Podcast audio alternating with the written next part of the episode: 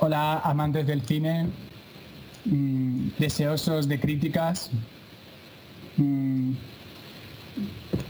lovers of films. Me despido de ustedes, me, me marcho de este espacio de tertulia para, como ya había comentado en las redes sociales, estar más en temas de producción y de edición y demás. Y bueno, va a entrar un nuevo compañero que se llama Fran Soriano, que, que bueno, que seguro que lo vais a pasar súper bien con él en el debate y que va a aportar muchas cosas que diferentes a las mías, que eso es lo interesante la diferencia y la opinión. Y bueno, que seguiré, seguiré, seguiré cerca, seguiré cerca, no estaré directamente en el debate, pero seguiré cerca. Quizá en algún momento aparezco y digo alguna cosa o algún comentario y, eso, y que siga por mucho tiempo el cine por la oreja y, doy paso ya a Fran para que se presente. Así que un abrazo, oyentes. Hasta luego. bueno, pues hemos vuelto, estamos de vuelta después de este pequeño parón para hablar de más cine. Y como ya habéis visto por las redes y acaba de explicar Manu, pues Manu se va a centrar un poco más en lo que es behind the scenes entre bambalinas. Pero eh, tenemos a Fran que mm, Fran es valenciano también como aquí todos mis compis. Él siente debilidad por el cine aunque más concretamente por las bandas sonoras y el aspecto musical del séptimo arte. Em, así que bueno, pues es una, una, cosa nueva que vamos a aportar también. A lo mejor en episodios anteriores no nos hemos centrado tanto en la música y ahora con Fran pues es otro punto a analizar. Entre los géneros de cine favoritos de Fran, pues están los biopics y las road movies. Y si se tuviera que quedar con solo tres películas en este mundo, serían American Graffiti, Regreso al Futuro y Goon. ¿Qué tal, Fran? ¿Te describe todo esto que hemos dicho? Sí, no, la verdad es que me, me, describe bastante bien. O sea, yo creo que bueno se podría aportar un poquito más, pero bueno, ya conforme vayamos viendo con el tiempo y vayamos avanzando en todo este tema, pues ya iré aportando un poquito mi granito de arena. Pero bueno, bien, de momento bien. Eh, eso sí, mm, quedaros conmigo porque esta es la primera vez que hago un podcast, ¿vale? Eh, no sé cómo funciona el tema, o sea, sí que escucho varios y tal, pero em, ya te digo, es mi primera vez, soy virgen en esto, así que por favor, no me matéis si hago algo malo te vamos a cuidar muy bien. Exacto. te vamos a tratar bien, no vamos a hacer nada que tú no quieras. Bueno, pues hoy venimos a hablar, volvemos a lo grande, venimos a hablar de una leyenda del cine en mayúsculas. Eh, venimos a hablar de Federico Domenico Marcelo Fellini, más mm, popularmente conocido como Federico Fellini, y bueno, Fellini, para poneros un poco en contexto, él formó parte de aquella gran década de cineastas de lo que se llama el neorrealismo italiano, eh, que caracterizó y bueno, creo que es un momento muy importante tanto en el cine italiano como en el cine en general. Y mm, pues justo después de la muerte de Mussolini, después de la posguerra, los jóvenes cineastas italianos pues tenían la necesidad de contar historias un poco más realistas, más sociales, contar, pues querían contar lo que pasaba, lo que pasaba en sus vidas, lo que les pasaba a los jóvenes, a la gente de a pie. Eh, Italia venía de un momento en el momento delicado, como hemos dicho, mm, todo el tema de Mussolini, la guerra, y el cine italiano en aquella época pues simplemente se limitaba a hacer musicales y films históricos, entonces llegaron todo este grupo de cineastas en el cual se encuentra Fellini, pero que también hay grandes nombres como Roberto Rossellini, Vittorio De Sica y muchísimos más, y dijeron, hay que revolucionar esto, hay que hablar de otros temas y, tenemos que contar lo que se nos pasa a nosotros por la cabeza. Yo Fellini lo adoro, es uno de mis favoritos y a mí me encanta, me encanta muchísimo, pues eso, mm, cómo cuenta historias y las historias que él quiere reflejar es todo como muy hedonista, muy del carpe diem, ¿no? De vivir la vida. Y a mí eso me encanta. ¿Qué opináis vosotros? Sí, lo que yo he visto de él, bueno, y lo que he aprendido de él lo, por entrevistas y luego cosas que he leído tal, pues él era mucho de sueños, era todo como muy onírico. De hecho, él todo lo que soñaba, pues lo escribía en un cuaderno y luego de ahí pues hacía como estas películas y tal, bueno, y guiones, porque antes de ser director fue guionista, también para Rossellini y tal. Entonces es todo como súper sueño todo, solo con lo de la Dolce Vita, cuando ella se mete en la puente con ese vestido negro enorme. es que de verdad, esa escena es, yo me la quiero tatuar, de verdad, porque esa escena me encanta. Súper bonita. Y ella es, icónica. Preciosa también, es todo como muy eso de, sueño, ¿sabes? ¿A ti qué te ha parecido, Fran? A ver, eh, es que si os digo la verdad, tampoco me he seguido muy de cerca la obra de Fellini, sí que he visto algunas cosas suyas, por ejemplo la Dolce Vita.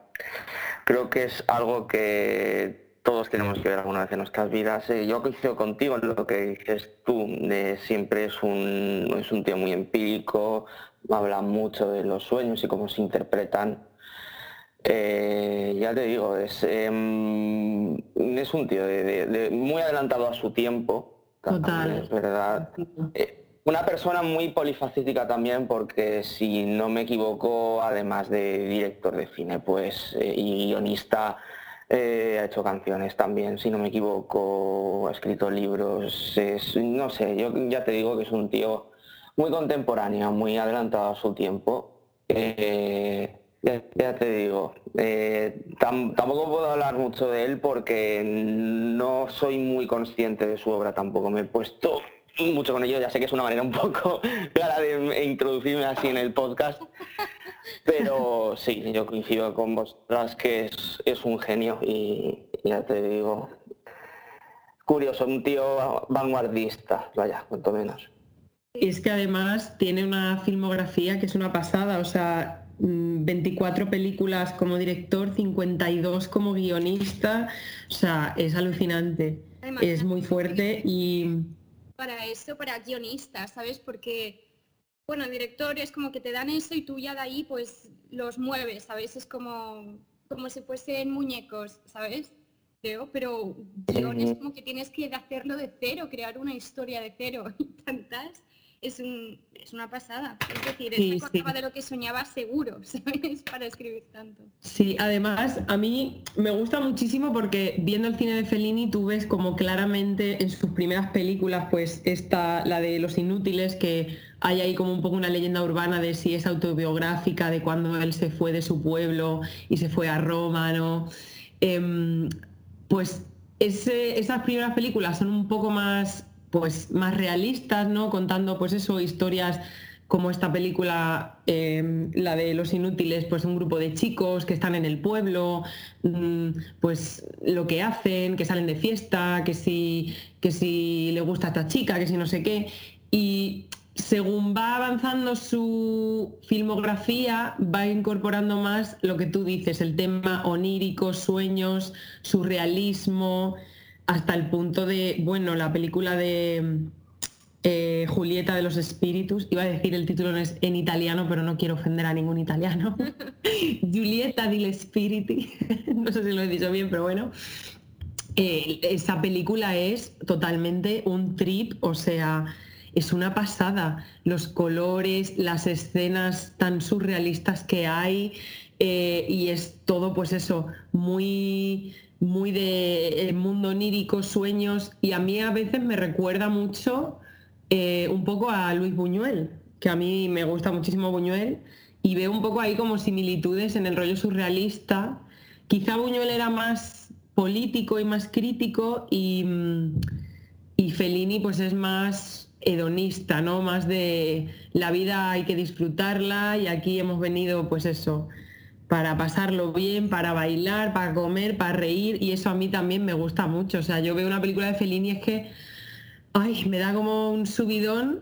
Luego me da mucha pena también por otra parte porque eh, por la situación que estamos viviendo, ¿no? De la pandemia, pues ya no, no se pueden hacer esas cosas de momento como yo qué sé, a mí es que me encantan las escenas de Fellini de que de repente mm, el, protagonista aparece en una fiesta súper random con eh, un escritor, tres eh, drag queens, eh, cinco malabaristas y de repente se mezcla ahí como un batiburrillo de gente y a mí eso me encanta y eso ahora no se puede hacer. Entonces, cuando veo una película de Fellini ahora me da un subidón, pero luego me da el bajón, porque digo, mierda, no puedo hacer esto.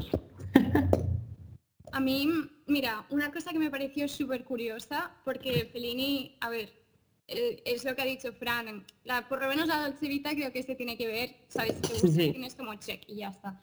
Pero, por ejemplo, el término paparazzi viene de la Dolce Vita, de la película, por el personaje paparazzi, por Marcelo. y ahí pues incorporó es decir, que antes de, esa película no existía el término paparazzi, no tal. Pero por este personaje, pues salió de ahí eso. Y es como, imagínate. Muy fuerte. Muy fuerte el señor Fellini. Ah, y, lo de los sueños, eh, eh, eso estaba súper influenciado por el psiquiatra suizo Carl Jung por sus ideas del ánima y cosas así, pues lo mismo, como todo muy, muy sueño, un poco Freud también, pero era Carl en el top. Entonces imagínate, pues si te, gusta mucho la psicología y sobre todo el tema sueños y tal, seguro que luego lo incorporas a tu trabajo. Sí, total. Y luego una cosa que también he leído que no sé si será verdad, no sé si es un poco leyenda o, o es real, que él estaba totalmente obsesionado con el circo cuando era pequeño y que con ocho años escapó y, se, y estuvo, estuvo en un circo, o sea, se escapó como con el circo de su ciudad y estuvo como un, par de días ahí perdido en el circo porque estaba obsesionado. No sé si será un poco leyenda urbana, pero realmente le pega mucho, ¿no? Le pega, porque además casi siempre hay algo relacionado con el circo en sus películas, siempre hay un circo o algún artista de circo. Creo que le gustaba mucho el faranduleo a, Fellini y se nota, se nota mucho. Ostras, y no sé si será verdad, pero para mí era un sueño mío también de pequeña escaparme a un circo y hacer de mm, malabarista o algo así, ¿sabes? Sí. nunca lo hice. No sé si lo hizo, pero tenía más agallas que yo para eso. Pero bueno.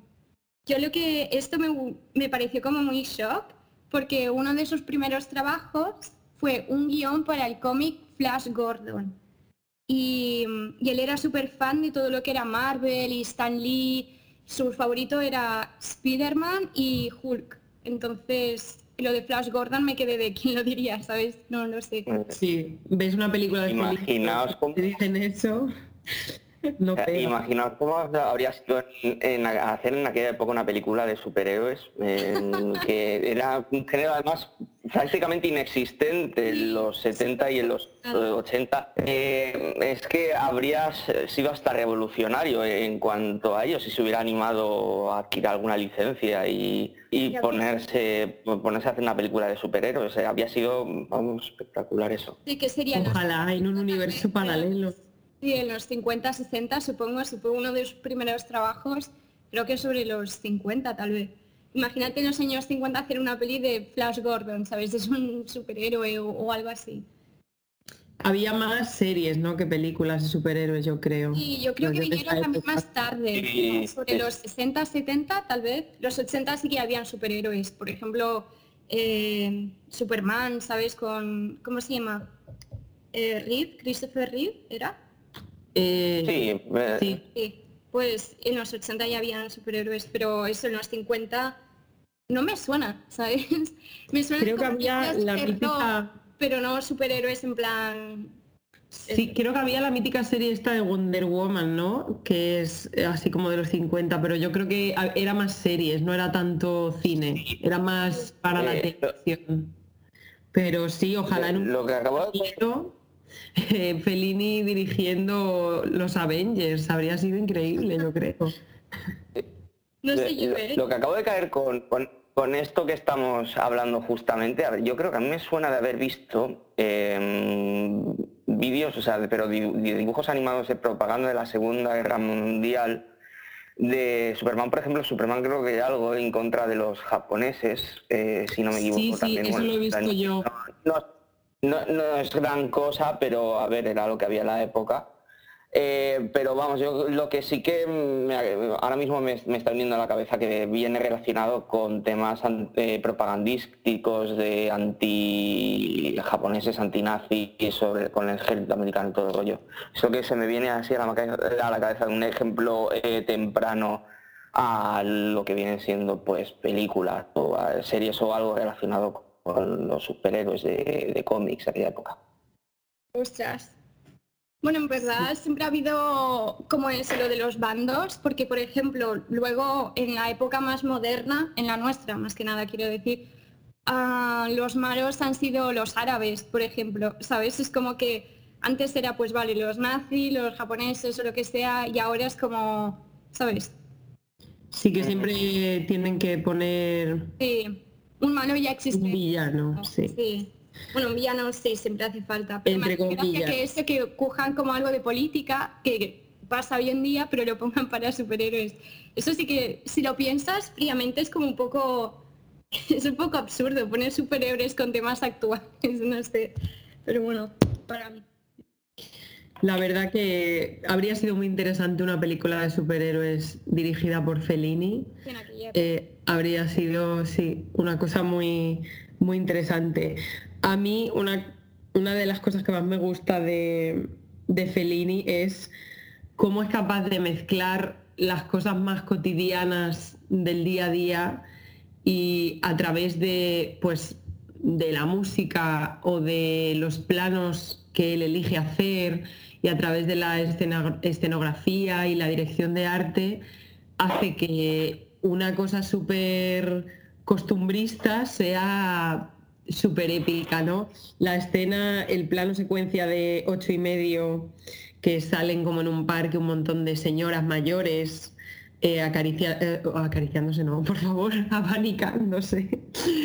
abanicándose porque hace mucho calor y están en el parque. O sea, esa secuencia me encanta porque es como o sea, es el concepto de señora paca de su casa que se sale al parque con las amigas y de repente le pone la cabalgata de las Valquirias de, de banda sonora, o sea, de fondo como banda sonora y es como, pero esta secuencia, o sea, es increíble. De repente mezcla eh, la ópera de Wagner con una, un plano secuencia de señoras mayores italianas en el parque eh, bebiendo agua y abanicándose para paliar el calor, ¿no? Y eso me encanta.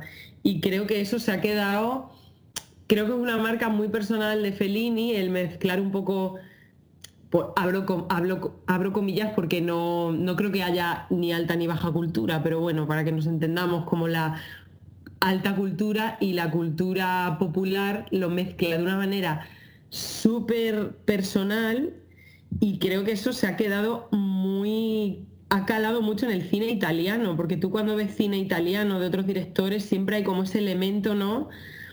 De cosas así como de, de la calle, pero a la vez súper aristócrata, ¿no? Y por ejemplo, Paolo Sorrentino, que también es un italiano, un director italiano que me gusta mucho, creo que ha bebido mucho, mucho, mucho de las influencias de Fellini y tú ves su cine y dices, sí, sí, total. O sea, esto es directamente de, del Federico Fellini. Yo por eso lo del neorrealismo, Fellini está un poco después, porque sería post-neorrealismo, porque uno acabó en los años 50, que es cuando él ya es como fue su primer, como boom, boom, ¿sabes? Y, si lo de neorrealismo es lo que, lo que has dicho antes, son personajes reales que retrataban el dolor, la hambruna, la tristeza que, había en ese momento por, después de la guerra y bueno, es que acabaron en bancarrota, Italia estaba en ruinas, ¿sabes? Y querían como tener como cierto valor histórico como documental, ¿sabes? Pero también con, con salseo. pero eran como historias de verdad, reales. Y, y estaba inspirado por el cine, el, voy, el cine, el cine soviético de Sergei Eisenstein, lo he dicho más seguro, pero bueno, uh, Bertov y Psedolov Pudovkin. Es decir, si queréis ver como películas de antaño, pues esto.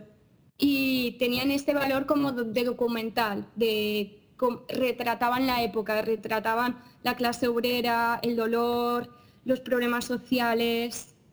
Y también estaba influenciado por el documentalista Robert Flaherty, que iba mucho con temas de esquimales y todo esto. Entonces, eh, cine soviético, eh, documental y Jean Renoir, que en especial el largometraje Tony. Pues todo esto es como el neorrealismo italiano, es como retratar la época. Porque antes de esto había este cine que se llama Teléfono Blanco y es como querían las películas eran como de la clase alta y enseñaban, eran más como pasárselo bien mientras veías esas películas. Pero lo hicieron todo lo contrario, decían, no, hay que retratar como estamos, ¿sabes? Porque eso no es real, estamos mal. Entonces, yo creo que si no eres de documentales porque te aburren o lo que sea, pero te diría de ver esto. Entonces, esta, esta época del cine italiano, porque es tipo documental, pero a la vez no, son personajes que podrían ser reales, pero que no lo son, ¿sabes? Entonces, creo que esto sería top para si eres así. Pues sí. Es como la idealización de un, de un mundo como le gustaría a él o como le gustaría que fuera el mundo en todo caso, ¿no? Eso es lo que he entendido yo ayer. Sí, porque antes hicieron el teléfono blanco, que esto como va todo súper bien y nos olvidamos de la guerra, que por un lado lo entiendo, quiero decir, la gente estaba tan cansada de, dolor que es como, vale, queremos... Querían pasárselo bien. Cosa, claro, pero luego cambió eso. Y la, empezó todo por profesores y empezó como esta, esta mm, ideología, esta mentalidad que era de no, tenemos que enseñar a la gente cómo estamos viviendo, porque es que si no se van a olvidar, ¿sabes? Tienen que saber cómo estábamos. Entonces, pasó esto y luego pues em, fue al contrario. Es como, luego es una mezcla, es como, ah, como sueño, pero a la vez real, pero es eso, lo que has dicho tú, Fran, como la vida como que le gustaría que fuese, ¿sabes? Pero con ese toque realista todavía ahí, como no todo tan idílico. No, y coincido mucho con lo que ha dicho Fran antes de que Fellini era un adelantado a su época. Creo que ya no solamente visualmente o las técnicas que él utilizaba o lo que, lo que he comentado antes, el simplemente el simple hecho de poner una pieza de, música clásica eh, en, una, en, una, secuencia que no tiene nada que ver con, con la epicidad de la música, ¿no? Eh, también eh, la película, por ejemplo, de Julieta de los Espíritus me gusta muchísimo porque no refleja un poco como una mujer que además eh, la actriz es Julieta Massina, que fue su mujer, estuvieron casados muchísimo tiempo, eh, fue su musa un poco, aparecía un montón en, sus películas y... Mm, era, era, actriz de teatro, ¿no? Si no me equivoco. Sí, sí, y además no sé, yo no sé cómo serían ellos en la vida real, pero yo los veo a ellos y me dan una ternura, o sea, me parecen super cookies. Eh, cuando le dieron el Oscar honorífico eh, que dijo el Please Julieta, don't cry, y la enfocan y está la pobre Julieta hecha una sopa, o sea, no sé. Em, de hecho, falleció Fellini y cinco meses más tarde falleció ella. O sea, no sé, me parecen muy cookies. Y ella me encanta como actriz y en Julieta de los Espíritus me encanta porque es una historia muy avanzada a su época. Al final es una mujer que está llegando a, a los 40, ¿no? Tampoco se especifica mucho su edad, pero bueno, un poco la crisis de los 40 y está aburrida de su vida, cree que su marido la está engañando, ¿no? Y es un poco como, pues ella se va a explorar y se va a buscarse a sí misma y a buscar pues otras estimulaciones y no sé, me encanta, me encanta que tiene una amiga que es totalmente una sugar mama, que solo tiene novios jovencísimos, Eh, me encanta la vecina esa que tiene una casa que es totalmente mm, una fantasía surrealista eh, con los colores, de repente va a esa fiesta de la vecina y es ahí un poco medio orgía, medio fiesta y la Julieta lo flipa, claro, o sea, ya está en plan, pero ¿dónde me he metido? No sé, me encanta, me encanta que, mm, que tenga como esa, sí, esa mentalidad tan abierta y, y aparte que Fellini como que nunca nunca juzga a sus personajes, ¿no? Él los muestra tal y como son, pero nunca hace un juicio del personaje. Él sí, su historia, pero ya está. No te lo pinta como. Sí, además, bueno, o sea, eh, jugando, bueno, o sea, hay algo que sí que puedo comentar de Fellini y es que era como estaba obsesionado con, con las mujeres en general en todas sus películas. De hecho, eh, no sé si hay un detalle que os habéis fijado, y es que va a sonar muy banal esto que voy a decir, pero estaba obsesionado con los culos. con las tetas, porque ¿en qué película es la de eh, Anacor? Creo que sale una mujer. En Anacor, sí. Con unos pechos pero enormes, ¿sabes? No, pero luego, por ejemplo, el de Anita Ekberg en La Noche Vita, o sea, es una exageración es cómo se centra en el culo. Es un, ya te digo.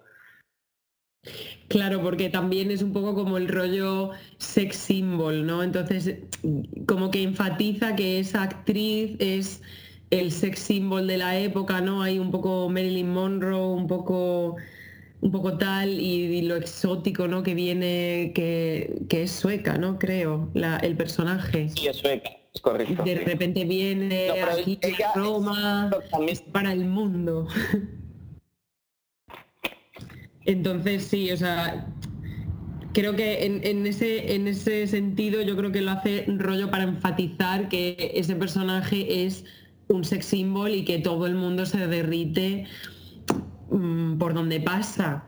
Y a mí me encanta la escena en la que el Marcelo Mastroniani le dice, em, como dice, tú sei tuto, tú sei, le dice, eres como la primera mujer de la creación, eres la, amante, la sorela, eh, tú sei casa. Eso me encanta, o sea, decirle a una persona, tú eres casa, me parece precioso. O sea, no sé, me encanta mucho esa, esa escena y ese esa parte del guion. No sé si se, le, supongo que se le ocurriría a Fellini, pero menudo poeta también, si se le ocurrió a él.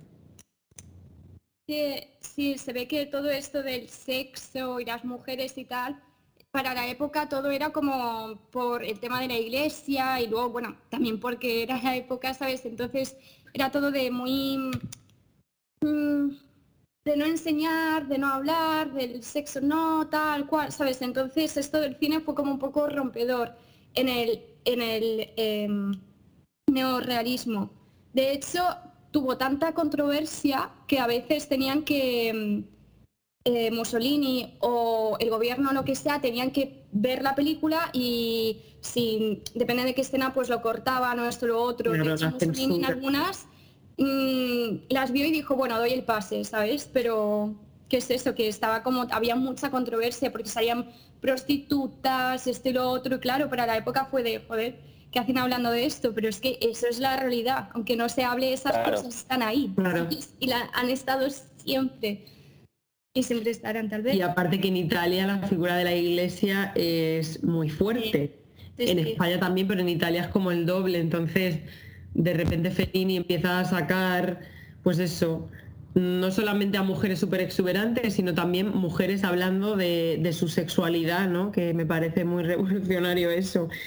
La escena de la Dolce Vita, que también está eh, la actriz esta, que se me ha ido su nombre ahora, pero es como la amiga de toda la vida del personaje de Marcello, y Marcelo como que le confiesa su amor, en plan, bueno, vamos a dejarnos de tonterías, que realmente yo siento cosas por ti. Y ella le dice, sí, yo también lo siento, pero yo soy una putana. Y me encanta esa frase, en plan, sí, sí, yo también siento cosas, pero mira, yo soy una puta y lo que quiero es ir de picos pardos. o sea, me parece muy transgresor eso y, y me encanta, me encanta.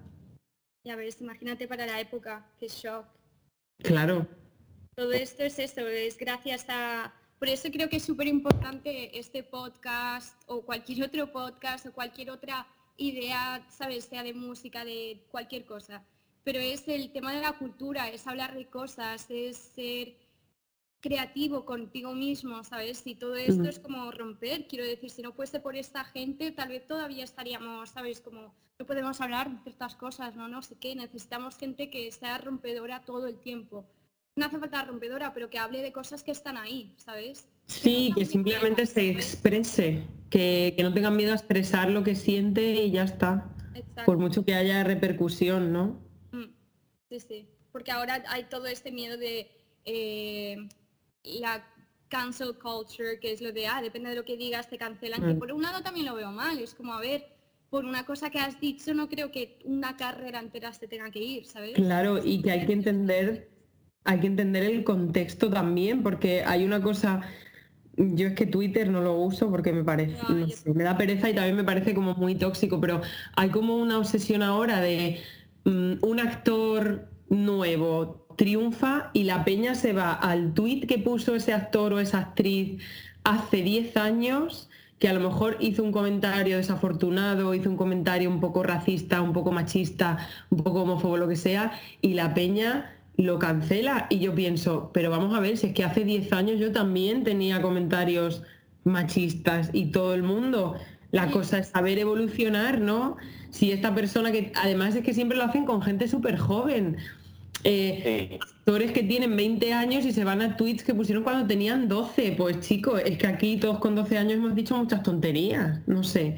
Pero si, si hay algo que hace más daño todavía son acusaciones gratuitas. Bueno, lo que le pasó a Arnie Hammer, por ejemplo, con las acusaciones de canibalismo. No sé si estuvisteis al tanto de... Sí, sí, pero, pero Arnie Hammer ha dicho que sí. Eh, de hecho, se ha metido a un centro de rehabilitación de adicción al sexo y yo lo de Army Hammer, mm, o sea, yo me lo creo, porque ya, que seguramente que habrá víctimas que se habrán subido al carro porque siempre hay de eso, pero yo cuando él ahora de repente se ha ido a un, a un centro de, desintoxicación, no solo de sustancias, sino también porque es adicto al sexo, y su, su ex mujer dijo que, eh, que las creía a las chicas, yo me lo creo ese, hombre bien, bien no está. No, no, ya está claro. Pero... Yo a veces también creo que cuando dicen, bueno, pues, ¿sabes? Mm, voy a decir que tengo esto y ya nos olvidamos del tema, ¿sabes? Entonces, no lo sé. Yo creo que... Pero, por ejemplo, un caso que yo creo que sí que ha habido mucho total, Johnny Depp y Amber Heard, ahí ah, ha habido mucha cosa, no están las cosas muy claras y yo sinceramente creo que que los dos seguramente... yo, creo sí, yo sinceramente creo que entraron, entrarían en una, en una dinámica súper tóxica, eh, además yo creo que los dos pues tendrían, tendrán problemas de alcoholismo, de drogas y de todo, y yo creo que ahí los dos se hicieron cosas... Yo creo mm, que fue más ella en este caso, porque además ninguna de las toda la gente que conoce a Johnny Depp ha salido en su defensa, es de nunca ha sido violento, nunca tal, ninguna ex, nada, nada, nada de nada. Con ella incluso eh, amigas de Amber Heard han dicho, no, es que está loca, ¿sabes? a ver, yo he visto no la puedo ayudar más porque es que realmente estaría mintiendo ya, ¿sabes? Yo creo que en este caso ella está para atrás, ¿sabes? Y lo malo de él es que pues se enamoró de una chica mucho más joven y no sabía cómo dejar lo que le pasa a mucha gente cuando está en una relación tóxica, acabas en una telaraña en la que no puedes salir, que sabes que es mm. malo y dejas que te peguen y dejas que te mientan. Y, al final que también... Y al final no creo que él fuese violento ni él fuese... Creo que en este caso ha sido ella y ya está, ¿sabes? Al final también cuando te metes en una relación así, tú acabas haciendo cosas tóxicas que a lo mejor no harías en tu día a día. O sea, al final acabas copiando comportamientos de la otra persona y acabas haciendo cosas que dices, pero ¿por qué he hecho esto? ¿No? Pero, a ver, la cancel culture, quiero decir, para unas cosas está bien, me refiero, si una persona de repente dice, eh, pone un tuit que pone Hi Hitler, pues obviamente cancel culture, esa persona que le quiten el móvil. pero por una si un actor que acaba de, de, empezar, de repente la peña va a un tuit que puso en 2002, cuando era un chico de 10 años o una chica de 10 años, pues me parece absurdo. Se ha sido una coña, se ha sido no sé qué, porque también el humor ha ido cambiando a lo largo de los años. Que la gente sí, y que todos, joder, y que todos hemos evolucionado, que ninguno hemos sabido, ninguno somos un ser de luz que ya nacemos en el mundo y somos perfectos. No, también aprendemos, vamos aprendiendo de nuestros errores y ya está. Entonces, no sé, pero efectivamente, Grace, creo que es importante que haya gente como Fellini y como casi todos los directores y directoras de los que estamos hablando en los podcasts, que no tienen miedo a expresarse, no tienen miedo a contar ciertas realidades y ya está. Y aunque la censura o el mainstream a veces mm, les intente invisibilizar, al final creo que siempre, siempre las ideas calan en la sociedad y al final hay ciertas películas que por mucho que se invisibilicen, al final llegan al público, aunque sea 10 años más tarde, no 20 años más tarde, pero al final es así. Y yo quería preguntarle a Fran, ya que siempre se centra, siempre, como hemos dicho, le llama mucho el aspecto musical. Em, no sé, eh, ¿hay algo musicalmente que, te llame especialmente la atención del cine de Fellini? A ver, es que ya te digo, tampoco soy muy conocedor de, la obra de, Federico Fellini. Eh, no, me, no me he parado tampoco mucho a escuchar la nasona, sé que la compuso Nino Rota, eh, si no me equivoco, por ejemplo la Dolce Vita, que es la que más tengo ahora mismo fresca. Eh, yo qué sé, el Nino de Norro también me parece el eh, también como la copa de un pino. Eh, em, sin embargo, él, o sea, él, por ejemplo, compuso canciones para banda sonora del Padrino, por lo menos las dos primeras, si no me equivoco. De hecho, él ganó un Oscar a la eh, mejor banda sonora por El Padrino 2 en el 74. Em, ya te digo, también em, una banda sonora muy clásica. Eh, siempre tirando para el lado neorromántico. Eh, pero ya te digo, también eh, mm, muy no, no avanzado a su, época también, la verdad, pero murió bastante joven, con 67 años, podría haber estirado un poquito más la carrera. ya te digo, mm, yo por lo menos en la Dolce Vita sí que la destacaría encarecidamente. no no me puedo acordar tampoco de alguna escena en concreto donde irrumpa más, eh, pero ya te digo, o sea, simplemente impecable en esa, en esa película. Eh, no te podría poner tampoco muchos más ejemplos, pero ahora mismo lo que se me viene a la cabeza es, es eso. Mira, pero ya sabes eso, no sabía esto de Rota, se llama. Nino Rota además era súper joven, ¿no? Cuando hizo El Padrino, si no me equivoco, era como, era un niño cuando hizo la banda sonora del Padrino. No, ya estaba en las últimas. Eh, él murió en el 79. Pero, o sea, o hizo otra cosa, no era un niño, o quizá me estoy equivocando con otro, con otro músico. Disculpen.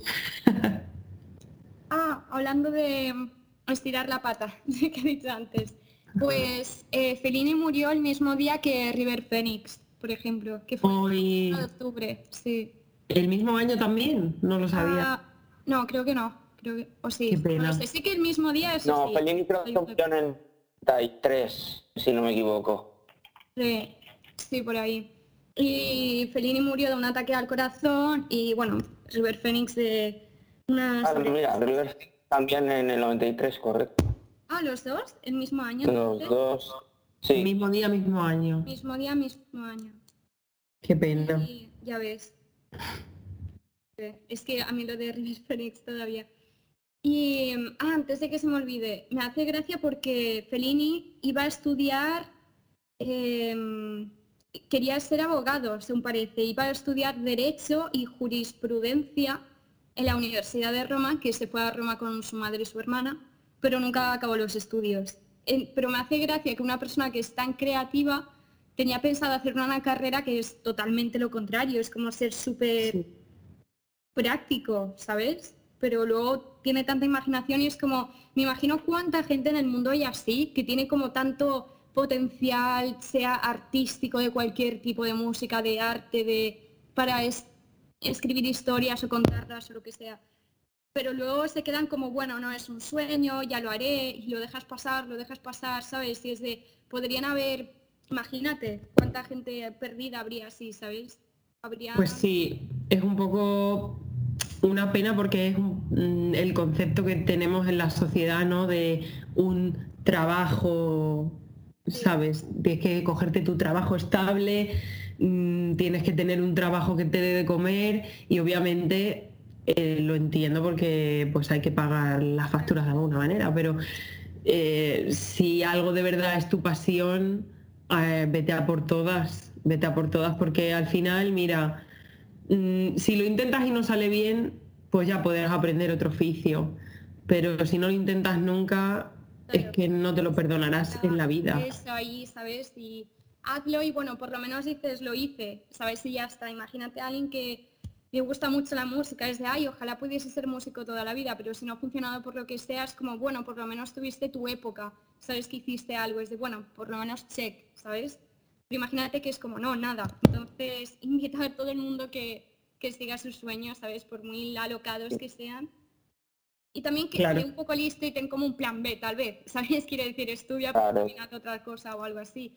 Porque sí que es cierto que, vale, también hay mucha gente en el mundo que intenta cosas, pero luego no llegan a una parte. Quiero decir, es que ser famoso y tal no es tan fácil. Así que... yo de esto sí que puedo hablar más o menos con conocimiento de causa, porque Grace lo sabe, pero vosotros no. Y es que yo he tenido un grupo de música. O sea, estuve siete años en un grupo y a ver, em, es imposible vivir, vivir de ello. Eh, por lo menos eh, hoy en día es, prácticamente imposible. Tal y como está la industria, básicamente. Más que la industria, pues bueno, toda la farándula, ya sabéis cómo son los mundillos de la farándula, que es todo, eh, o tienes mucha suerte o tienes que comerle los huevos a alguien para que te hagan caso. no, es que es, la, cosa funciona de, de esa manera, ¿sabes? Eh, es muy difícil vivir de, tu pasión eh, a no ser de que tengas que sacrificar varias cosas eh, por el camino. Así que si o tienes un plan B o directamente lo enfocas como si fuera un hobby, ya está, no tiene, no tiene más. ¿Cómo se llamaba tu grupo? Solo por pues mira, relacionado también más o menos con el tema del cine, se llama Bates Motel. ¡Ay, qué guay! Me encanta. Sí. Y Fran era el cantante. Sí, correcto. Vocalista, lead, lead vocalist. Sí, correcto, eso es. Aún, aún estoy pensando en hacer alguna cosilla en solitario, pero de momento ya, ya saldrá. Me lo estoy tomando con mucha calma porque también tengo, bueno, yo tengo mis cosas, yo tengo mi trabajo. Eh, no sé, eh, pero yo prefiero tomarme las cosas con calma y lo que vaya saliendo. Ahora que estoy colaborando en el podcast también, pues también me apetece probar otras cosas, eh, pero bueno, todo se andará.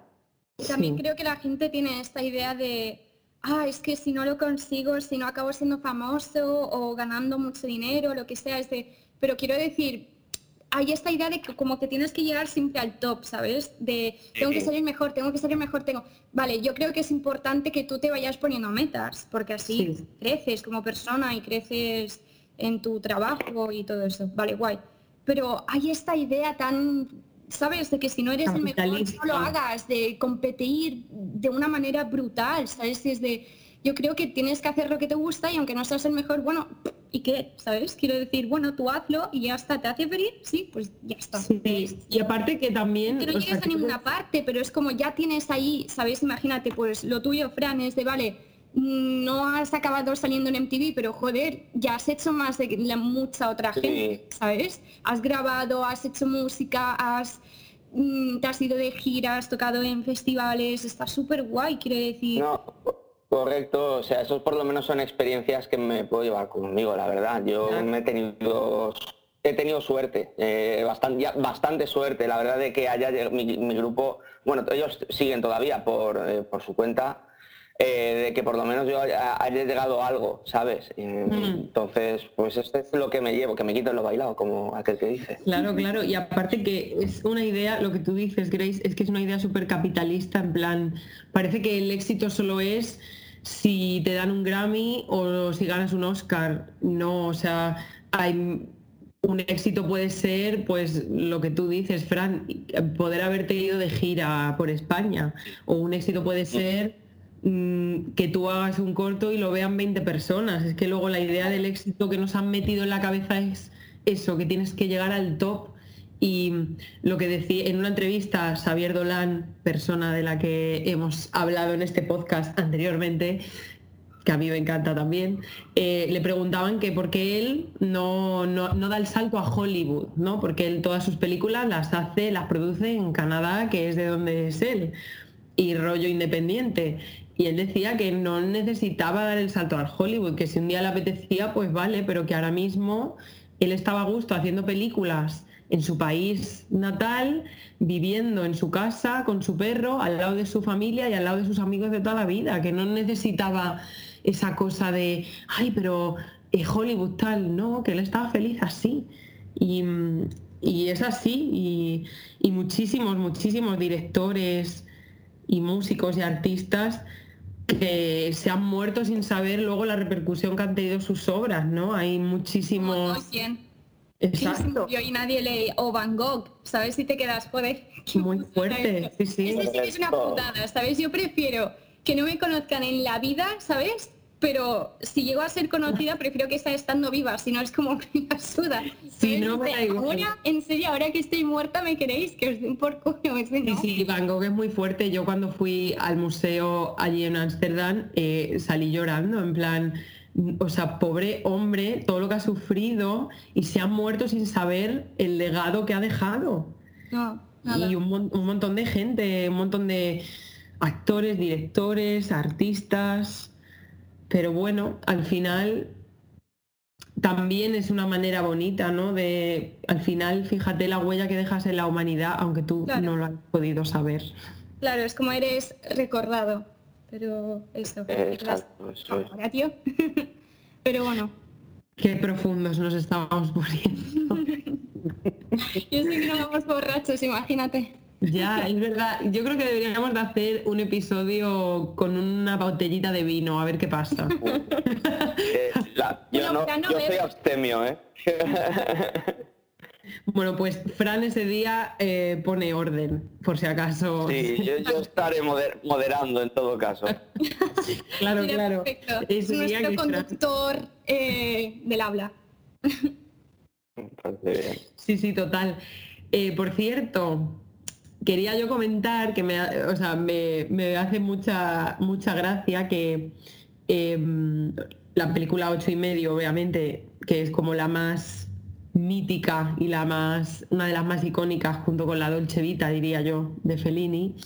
Eh, luego se hizo esta película musical eh, que fue un poquito un despropósito que se llamaba Nine, que era como la continuación de ocho y medio, en la cual sale Daniel Day-Lewis, que yo le adoro, pero cuando vi eso dije, a ver, ¿por qué has hecho esto? ¿Pero fue un musical en Broadway o como una película? No, no, no. Eh, yo la tengo por aquí. Yo no, no ido porque me guste. hablar de esa peli. Sí, sí, sí, pues es muy fuerte. Sale hasta Sofía Loren haciendo de la madre del personaje de Daniel. Bueno, es que se llama. O sea, el personaje es el mismo, se llama Guido Contini, igual que se llama el personaje de Marcelo Mastroniani en ocho y medio, y es un musical y es, pues, como esta cosa de, del personaje que pues es un mujeriego y tiene un montón de mujeres y luego al final está más solo que, que la una porque mm, de jugar con todas, pues se queda totalmente solo.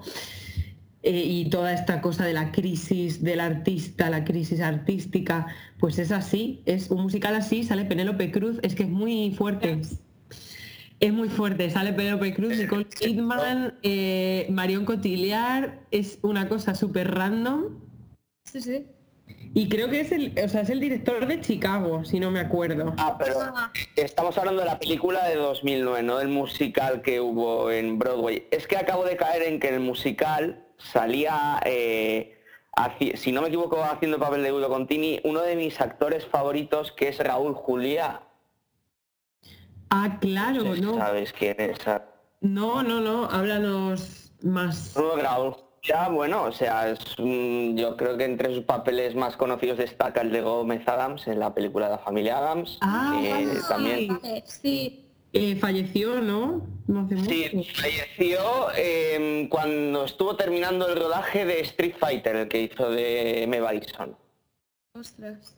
De hecho, él- se le permitió a que a sus hijos estuvieran con él. Murió de cáncer, si no me equivoco, y cuando Sí. estaba mientras de tratamiento, eh, el desarrollo de esa película también es bastante interesante. Cuanto menos molaría comentar, bueno, por lo menos hacer un episodio mm, sobre películas de videojuegos. Todas son malas, vamos a dejarlo por delante. Pero hay algunas que, por ejemplo, mencionar un par de casos que han tenido eh, desarrollos un poco catastróficos. Por ejemplo, la película de Super Mario, que fue la primera de este género, eh, y mencionar algunos casos como bien sería este de la película de Street Fighter. Pero bueno, el caso es que como a él le quedaba pues muy poquito tiempo, estaba en tratamiento, pero ya estaba las últimas, se le permitió a sus hijos que, que estuvieran con él. Es mm, bastante curioso. De hecho, al final de la película, cuando eh, salen los créditos, eh, se puede ver un mensaje que pone para Raúl, vaya con Dios, eh, dedicada póstumamente Sí. a Raúl.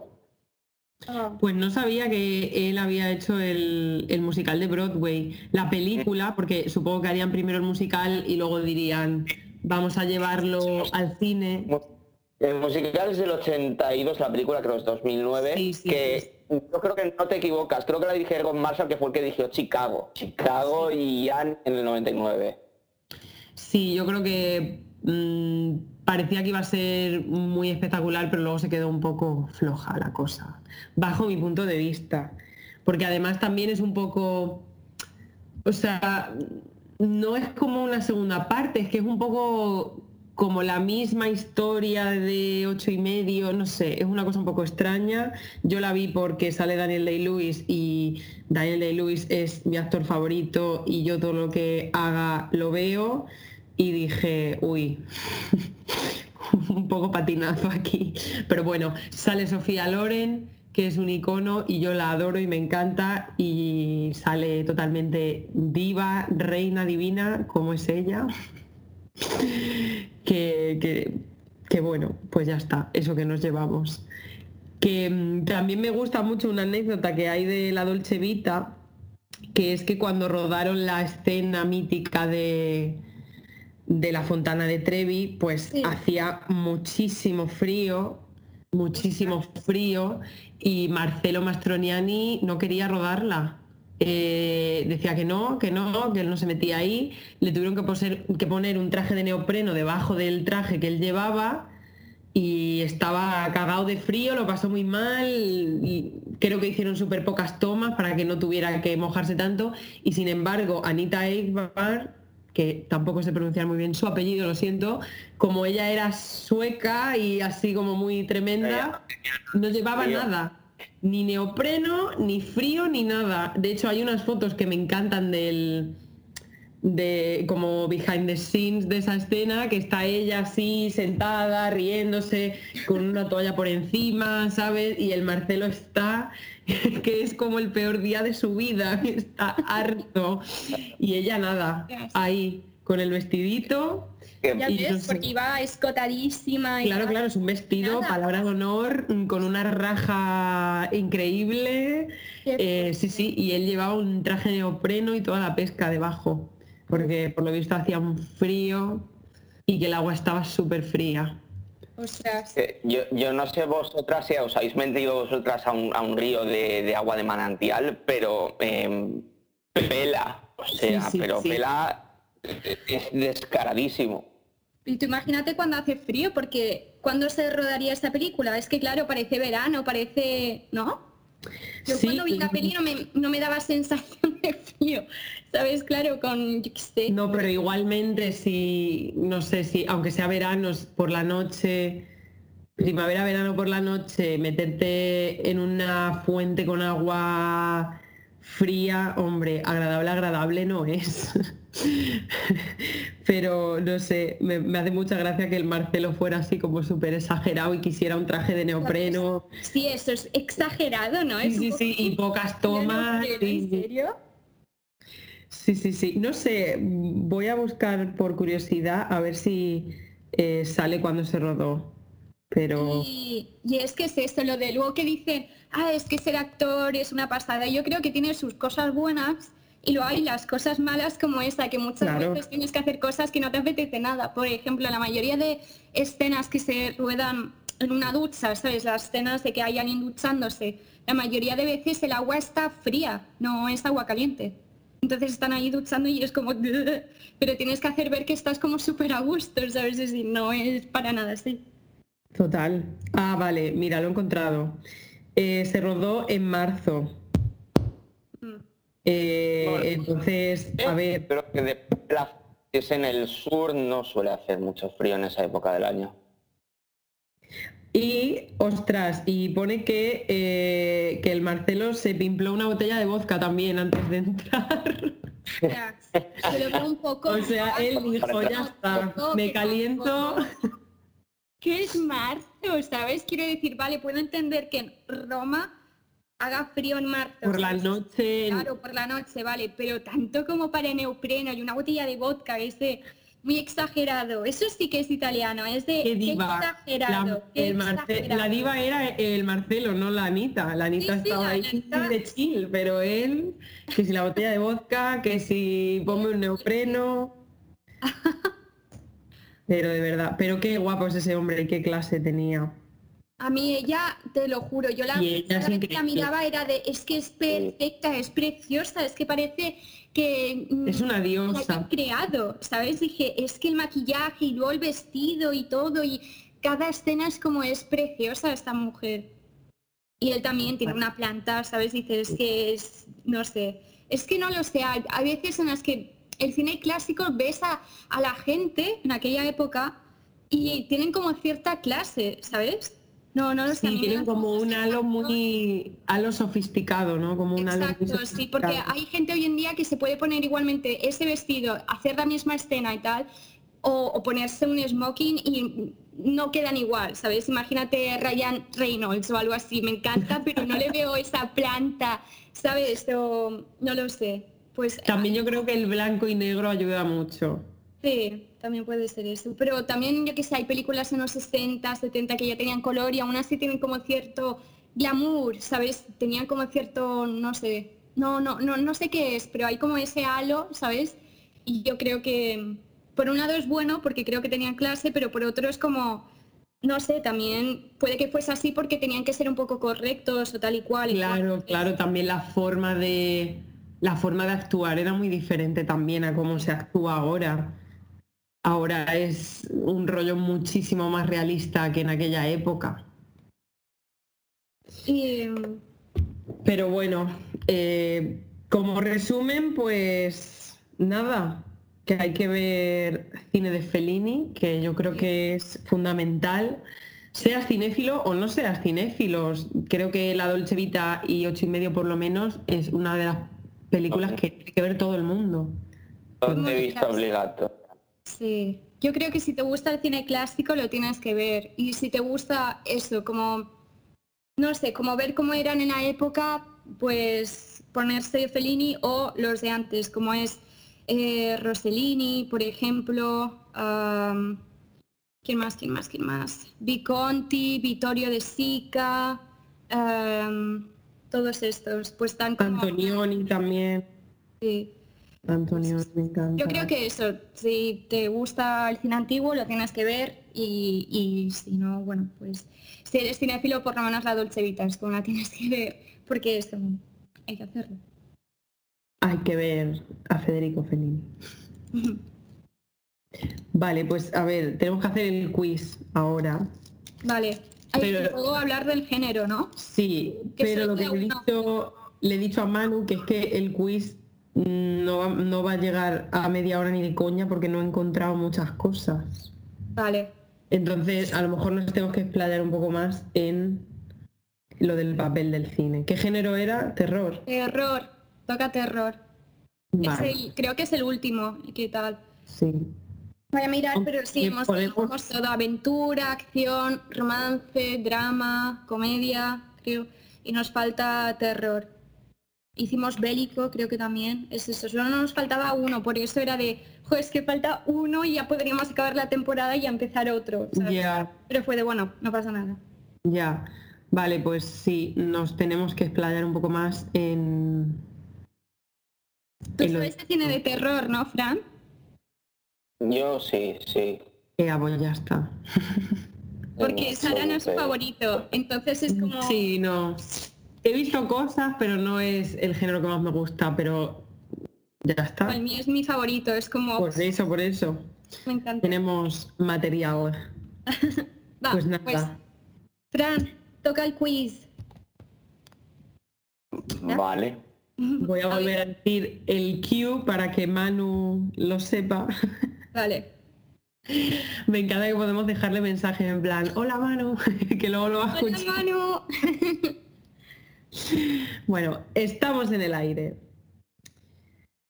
Pues hoy, efectivamente, como hemos hablado de uno de los grandes eh, cineastas italianos, pues nuestro quiz va a ser relacionado con el cine italiano, un poco de Fellini, un poco de, un poco de la vela Italia, ¿no? Entonces, ¿estáis listos? Sí, Yo Voy a tengo un poquito de miedo, pero... oh, Fran, ¿estás listo?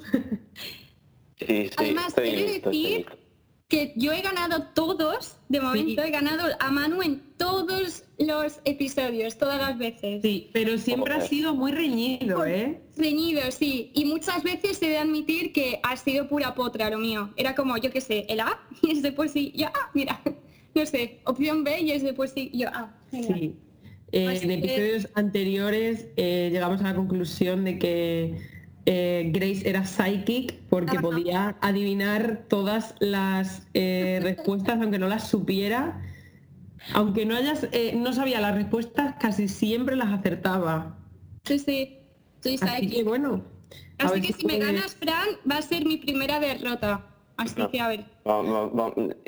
Con- Justamente me, me- me has dado un poco en un punto flaco con el cine italiano, pero bueno, podemos intentarlo. A lo mejor también tienes habilidades psíquicas como Grace. Claro. A ver si hay magia aquí. A ver si podemos leer la mente de Sara. Comienza el juego de tronos. a, a destronar a la reina Grace. Pues voy a empezar con Fran. Vamos a darle Sí. Eh, la ventaja. Bueno, la ventaja. Le damos el honor de empezar. Eh, y bueno, esta, esta yo creo que la, que la aciertas. ¿En qué película de Fellini se hizo la palabra paparazzi para referirse a sinónimo, sinónimo de eh, photoreporter? ¿Te doy las opciones o vas sobrado? No, voy sobrado en la Dolce Vita. Eh, justamente es que lo estábamos comentando con, con Grace y vamos, eh, ha sido facilísimo, sí. Claro, claro, es que hay muchas preguntas que yo las preparo antes y luego cuando hablamos del tema digo, ay, ay, ay, bien, una fácil. Muy bien, Grace, ¿en qué película del director Salvatore puedes ver a los em, soldados italianos ocupando una isla griega en la Segunda Guerra Mundial? Te doy las opciones. Mediterráneo, Il Postino, La mandolina del capitán Corelli o Guns of Navarone. Voy a decir Mediterráneo. Y lo ha vuelto a hacer, efectivamente, es Mediterráneo. Madre mía. es que es muy fuerte, de verdad.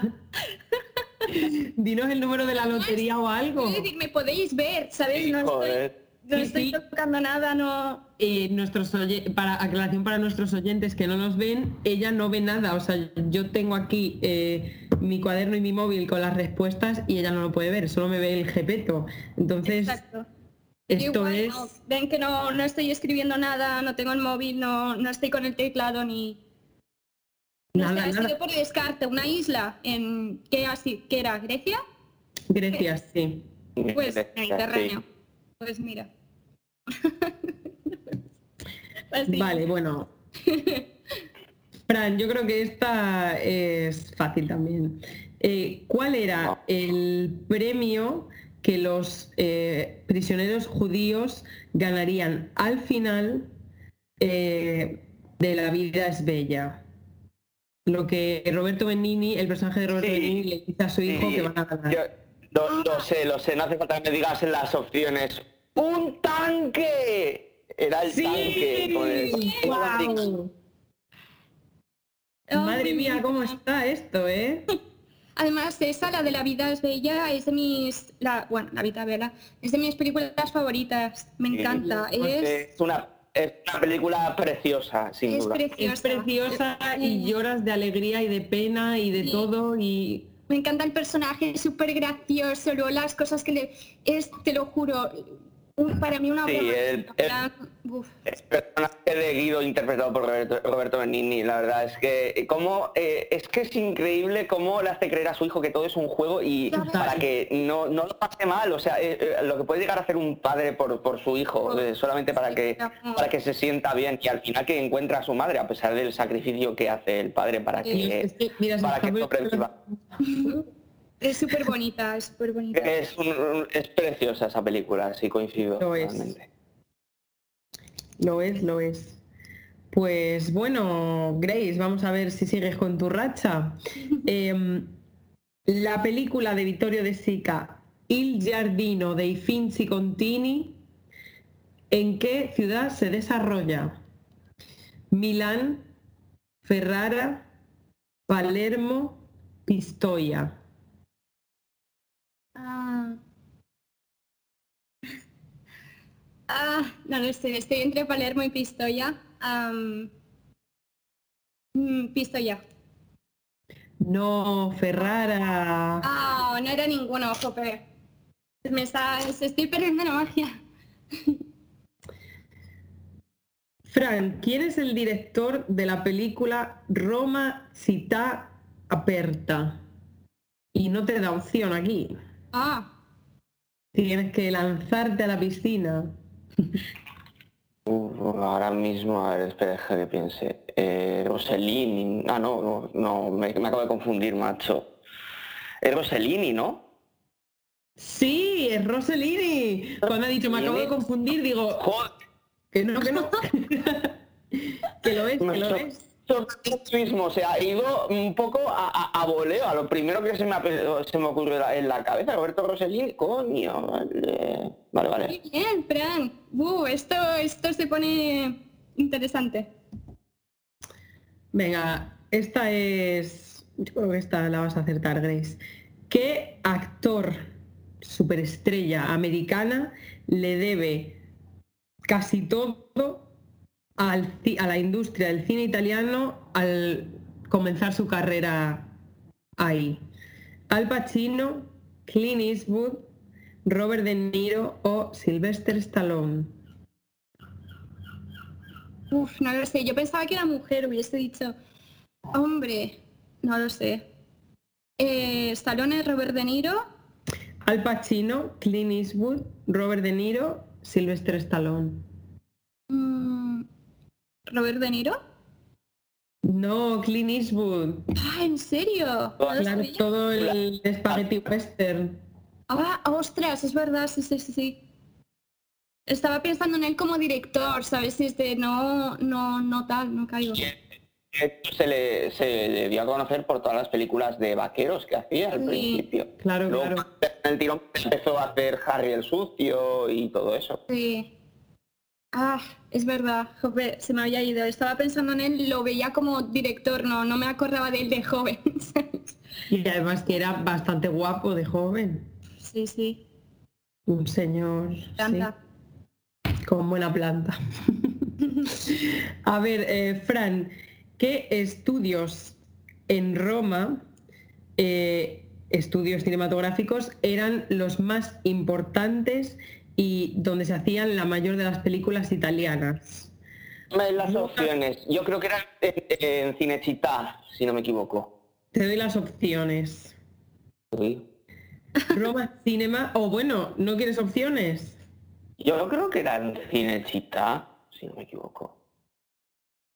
Sí, era ci Cinecittà. Muy bien, correcto. qué fuerte. Te va ganando Grace, ¿eh? Te va ganando, no Estoy contenta, ¿sabes? Porque es de porque... Se acaba eh, la supremacía de Grace. Bueno, no está todo dicho.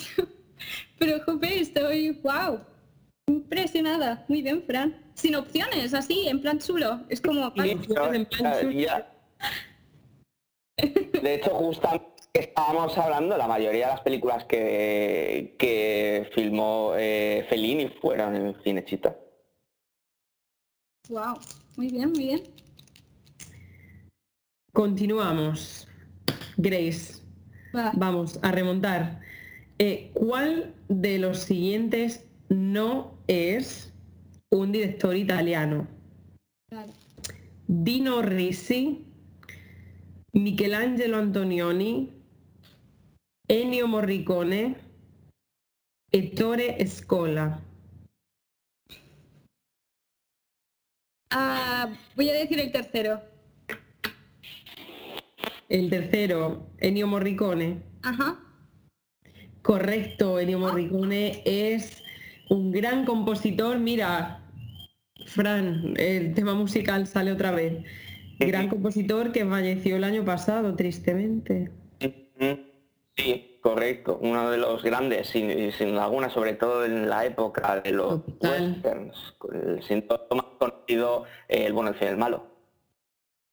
Sí, sí, y también, bueno, luego Tarantino también ha hecho un montón de cosas con él, aunque dijo que, que, que, no le gustaba mucho trabajar con Tarantino, que era un poco pesado, que le daba todo a última hora y que no le gustaba. Qué leyenda. Si no me equivoco, se llevó el Oscar en 2016 por mejor banda sonora por los esos ocho, si no, si no recuerdo mal. Sí, es verdad, su primer Oscar además fue que con ochenta y pico años y la carrera que tiene y se lo dieron. Sin contar el honorífico que eran en 2006. Así se funcionan los Oscars. Sí, ahí sí que es comerle el culo a alguien. Total. es todo política, es todo... Amiguismos. Sí, total, que da pena. Yo antes aún, ¿sabes? Diría, cuando empezó eran unos Oscars, de aún creo que era realmente premiaban la calidad, pero ahora, nada, es todo...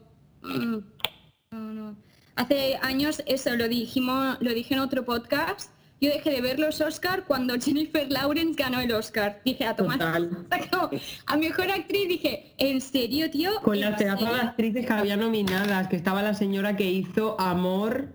Había Meryl Streep, que también me quedó así, y yo, ¿en serio, tío? En plan, mm, mm, ahí lo dejé, dije, vale, aquí ya no los he vuelto a ver, nunca, se acabó. es que te informamos, Frank, que Jennifer Lawrence no es nuestra actriz más favorita. ni mía ni de Grace. Me, ha quedado claro entonces. No, yo tampoco soy muy fan de muy fan de ella, la verdad. Yo creo que por ejemplo, la película de Mother me encanta y creo que actúa bien en esa peli, ¿sabes? No creo que sea mala actriz, pero no creo que, no merecía un Oscar, ¿sabes? Así tan rápido cuando han habido otros como otros actores buenísimos que no, todavía no tienen Oscar, ¿sabes? Es de no, no, no, ¿sabes? actores y actrices y no lo sé, ahí ya me quedé como ah, muy mal, muy mal. Pero bueno, sigamos, sigamos. Continuemos. Eh, es el turno de Fran, ¿no? Si no me equivoco. Sí, sí, yo creo que sí. ¿Quién es el director de la película Cinema Paradiso? ¿Quieres opciones o vas sobrado también con él? Cinema Paradiso, coño, quien no conoce Cinema Paradiso es Tornatore. Efectivamente. bueno, ¿Qué bueno. dices? Bueno, Fran, pero, eh, ostras, en serio, qué fuerte. Y luego dice que no es fuerte el cine italiano, menos mal. No, no, pues estamos sacando. Eh, es una película que hay que ver eh, obligatoriamente, coño. Total, Ennio total. Morricone también hizo la banda sonora. Eso te iba a decir, sí. Y una banda sonora preciosa, además, es. Correcto. Y una película preciosa. Me encanta. Bueno, Grace, a ver si remontamos esto. ¿Cuál Estoy fue, flipando. Dime. ¿Cuál fue la primera película, eh, de eh, la primera película que se hizo en el cine italiano? ¿Cuál era el título? La Dolce Vita, La presa di Roma, eh, y pone aquí que se... eh, bueno, no, es que este es el título, perdón. La presa di Roma, 20 de septiembre de 1870. Te he hecho aquí un Spanish Italian Sí. Itañón. Eh, cuatro passi fra le nuvole o il postino. Te las repito si quieres. La Dolce Vita, Vale. la presa di Roma, 20 de septiembre de 1870. Cuatro passi fra le nuvole il postino. Voy a hacer la de Len- Lenúbole. La de cuatro passi fra le nuvole. Ajá. Pues no, es la Ah. presa de Roma 20 de septiembre de 1870. Mm.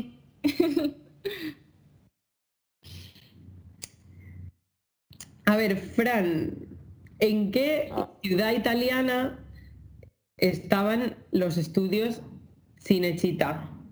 Cinecittà, no sé decirlo bien. Cinechita. Cinecittà.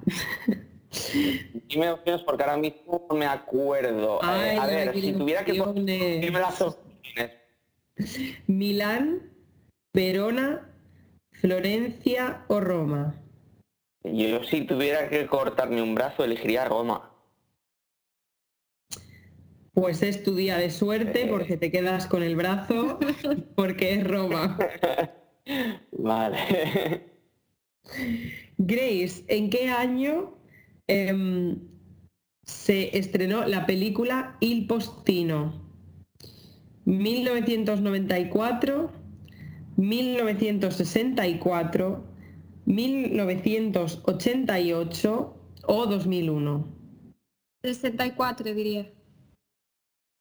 1964, Ujú. no, 1994. Ay, joder. Estás, Tenía que dar el, el 9 le tenía que dar la vuelta y ya está. sí, estás perdiendo tus poderes. Es, Fran es tu kriptonita, Grace. Es que claro, es No, la si yo lo que suerte teniendo- Es que, no, también te digo, sí tienen una suerte que te cagas, porque las que las preguntas que me han salido son más o menos fáciles para mí. Sí. O sea que, mira, Eh, no hay tomo ninguno, ¿eh? yo las voy preguntando según van saliendo. bien. Em, Fran, es que esta es muy fácil, es que me da... Mira, esta os la pregunto a los dos, porque además es la última pregunta que tengo, y si la adivináis os doy un punto a cada uno. ¡Ey! Pero Ah, vale, Lo decís a la vez, decís la respuesta a la vez. vale, tú ¿Cuál? tienes que decir 3, 2, 1, algo así, ¿vale? Sí, sí. Sí, sí. ¿Cuál de las siguientes es la mayor? No sé por qué está esta pregunta aquí, la verdad no tiene nada que ver con el cine, pero bueno, la preguntamos. Em, ¿Cuál de las siguientes es la mayor atracción turística que representa a Italia? ¿El Arco del Triunfo, las pirámides, el Louvre o el Coliseo? Vale, 3, 2, 1. el coliseo. El coliseo. Bueno, pues os habéis ganado un punto cada uno con esta pregunta tan difícil, tan difícil, de verdad que no sé cómo lo habéis hecho. Ah, y, y no hay preguntas sobre Val Spencer y Terence Hill, qué mal, qué mal. No, no, no. Mm, lo que he buscado, me ha costado mucho buscarles las preguntas para este quiz. No Pero no te preocupes que Habrán más. habrá más quiz y con preguntas más difíciles y bueno, vamos variando. Siempre intentamos hacerlo como temático de, de lo que hablamos, Y como en la línea. Quiero decir que mm, para los oyentes, que cuando hacemos el quiz, no sé si vosotros lo ha- hacéis a la vez también, pero podríais fácilmente, Es ¿sabes? verdad. Sí, sí. Es como, vale, para ver si vosotros, imaginad que sabéis más que nosotros, pues eso, te enviáis un mensaje como, pues las he acertado todas, tal, y es de, pues, te entrevistamos. Bueno, eh, hago recuento Ajá. de puntos. Pues Fran desbanca a Grace en su reinado, Uh. se proclama como reino, proclama su reino y tiene seis puntos frente a Grace que tiene cuatro. Uf. Porque no me estáis viendo, pero estoy cantando ahora. Está, está igualada, es, es siempre como que va la cosa igualada, ¿no? Sí. Pero bueno. Pero igualmente muy bien. Eh, vendrá la revancha en el siguiente Sí. episodio del podcast. Intentaré buscar preguntas más difíciles porque la del coliseo es un poco un poco cuadro ha sido es ha sido un punto regalado pero bueno Bueno, así que pues ya está Eh, prepárate para la revancha Grace me tocará. Sí, sí. Pero bien, bien, bien, bien. Fran, te- eres el rey del cine italiano. Es tu, es tu A ver, reino ese. tu título yo he tenido mucha suerte, he tenido mucha suerte que no me han tocado las tuyas. Con las tuyas yo creo que habría fallado todo, pero bueno. Qué, buen rollismo. Y aquí es como, ah, súper bien por ti, pero no, si hubiese estado en tu sí, lugar, sí, Manu era veces, más competitivo No, no, coño, hay que tener competencia sana, desde luego, es lo más importante. Claro. Bueno, pues hemos hecho 20 minutos. Tampoco ha estado tan corto. No, va bien, va bien. Además, por algunos minutos, un poco más, un poco menos, lo que dijo Manu, tampoco... Y que además que siempre nos enrollamos más de la parte del debate. Vale. entonces, siempre sí. Vale. Pues nada, estamos en el aire, par 3. Bueno, Grace, eh, solo nos queda un papelito, ¿no? En nuestro maravilloso bol de géneros del cine. Pues ¿Qué papel nos queda? Nos queda el de tambores. Terror. Uh, bueno, no es mi género favorito, como ya sabéis. Sí, el de Sara no es. El tuyo, Sara, era drama, creo, ¿no? Tu favorito. Sí, yo soy una drama queen. A mí me encanta el drama. Fran, ¿cuál es tu género favorito del cine? Comedia, Uh, a ver, médico, eh, todo eso. No sé, si tuviéramos que generalizar, bueno, quitando el tema de las biopics, que bueno, pueden haber biopics de mucha gente, no lo considero tampoco como un género en sí mismo, y las road movies, que las road movies pueden ser de cualquier cosa. El Resaco, por ejemplo, se puede considerar una road movie también, es de comedia, por ejemplo. Pero, a ver, si tuviera que quedarme con un género en específico, yo creo que las películas que más me gustan son las de acción. ¿De acción en general o acción concretamente? No, pues Yo creo que en general, a ver, si tuviéramos que desmigar un poquito, me gustan muchísimo las películas de bandas callejeras. Eh, Ah. bien, bien. ¿Y el terror? El terror es el mío. Eh, me gusta el terror, o sea, no es mi género favorito, pero al sé una cosa, una cosa o dos sobre cine de terror, o sea que por lo menos para el debate sí que puedo estar atento, más atento que, que en el que hemos tenido eh, antes en- con, con Fellini y tal, pero bueno. Sí. ¿Cuál es tu película favorita de terror o qué películas así te gustan más? A, a ver, si tuviéramos que considerarla como una película de terror, eh, yo creo que me quedaría con La Matanza de Texas. Eh, John clásico. Hopper es un pedazo de director. eh, Pero a mí me gusta toda la saga, en especial la segunda. La segunda yo creo que es una de mis películas favoritas de terror, pero es que tampoco termina de ser una película de terror, porque tú la ves y te descojonas con algunos puntos. Eh, hay una escena muy, hay una escena muy graciosa en esta película y es que el sheriff interpretado por Dennis Hoffer eh, eh, entra a una tienda de, motosierras por, por un anciano, pues así, una personita mayor y tal, eh, ya porque va a comprar motosierras ya que se va a enfrentar a Caracuero. Y em, simplemente verlo como mira con o activamente las motosierras, coge dos más o menos medianas y una que es enorme y hay un punto en el que le dice el dueño de la tienda, si quieres salir a probar la motosierra, tengo un tronco y fuera, no sé qué. Y sale el tío dándole no veas con el, con el tronco, es, muy gracioso. O sea, no, dirías que justamente es la, la que menos miedo da. Bueno, yo tampoco considero que sea una película porque sea de terror tenga que dar excesivamente miedo, ¿no? Eh, eh, es que hay una fina línea entre lo que tiene que asustar y lo que no, porque siempre es algo subjetivo el tema del terror. Hay cosas que, por ejemplo, en la vida cotidiana nos pueden eh, asustar más que, yo qué sé, pues que nos venga un tío con, un hacha. Bueno, a ver, eso obviamente acojona, pero... Sí, Sí, yo creo que también un poco, y lo hemos hablado en este podcast previamente, hemos debatido sobre ello, creo que a veces la línea de géneros está un poco difusa, ¿no? Yo creo que el terror a veces pues tiene ahí como esta cosa de lo que tú dices de hay escenas que dan un poco de risa, pero tal.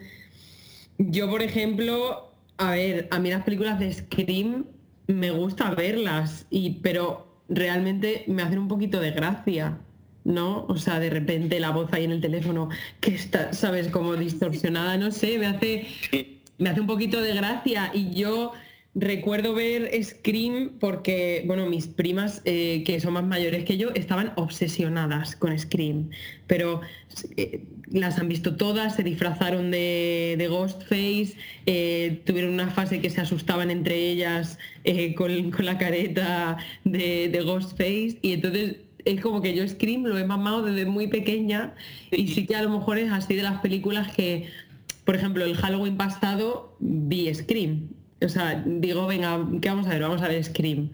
Pero no sé, es, un poco eso, es una delgada fina, una delgada línea. No, ¿qué?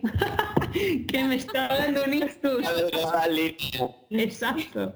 Una fina línea, una delgada línea fina. como, espera, espera, brain fart. Total, ¿eh? me está dando un stroke. Em, eh, es pues en el director de Scream, ¿verdad? Ahora que me, estoy intentando acordar. ¿El qué? ¿Cómo? Em, eh, es Wes Craven el director de Scream, si no me equivoco. Sí, que él es un poco trash también, ¿no? Es un poquito mm, serie B. Le gusta como tener un poco así el tinte este de sí, es terror, pero también es un poco un poquito cómico a veces. ¿No? A mí me encanta el... A ver, mi favorito, mi tipo de cine favorito es el de terror de los 80, el gore de los 80 como Evil Dead, em, Tu madre se comió a mi perro, eh, todos estos. a mí no, no me dan miedo, pero es que me encanta esto con un poco de, yo qué sé, con la plastelina y todos estos efectos, ¿sabes? Y tal, me parecen muy guay, es mi favorito, ese, ese cine pero no es el que más miedo me da. A mí me da más miedo cuando son cosas de fantasmas o como más, mm. o poco así. Para mí más fantasmas siempre. Siempre me ha dado mucha cosa este de, o demonios, ¿sabes? Posesiones me da cosa porque es como, ostras, ¿te imaginas qué pasa? ¿Sabes? Es como, no lo sé. Es, uff, me da como mal rollo, ¿sabes? Es que, curiosamente, lo que pasa con el cine de terror es que hay tantas cosas, porque dentro del terror tenemos pues cine de, de posesiones eh, demoníacas, tenemos también el terror psicológico, tenemos el gore, es que son muchas cosas que abarcar dentro del género. Sí.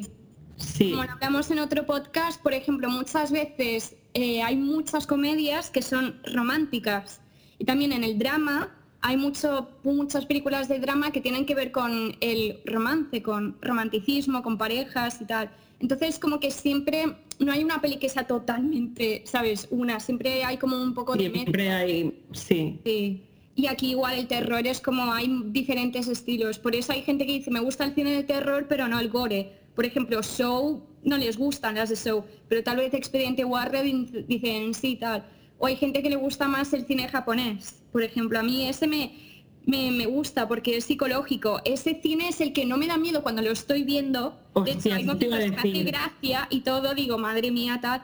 Pero en cuanto acaba la peli y me voy, ¿sabes? A mi cuarto, es como tengo mucho miedo encima, es como que todo, ¿sabes? Me da miedo, es tan psicológico, se te mete tan dentro, es como es que para ellos aparece un fantasma de la nada, ¿sabes? Debajo del tatami, de, repente del techo, ¿sabes? Es como no, no, no, no tiene sentido, no tienen reglas, como hay, por ejemplo, en el terror americano o europeo, ¿sabes? Ahí no es como te aparece y ya Y además te van como introduciendo, ya con la música ya sabes que va a pasar algo. Mm, va a abrir una puerta, como que sí es verdad que en el cine a lo mejor europeo, occidental, americano, eh, te van ya como induciendo a eh, va a pasar algo, pero el japonés es muy por la cara. ¿No? Claro.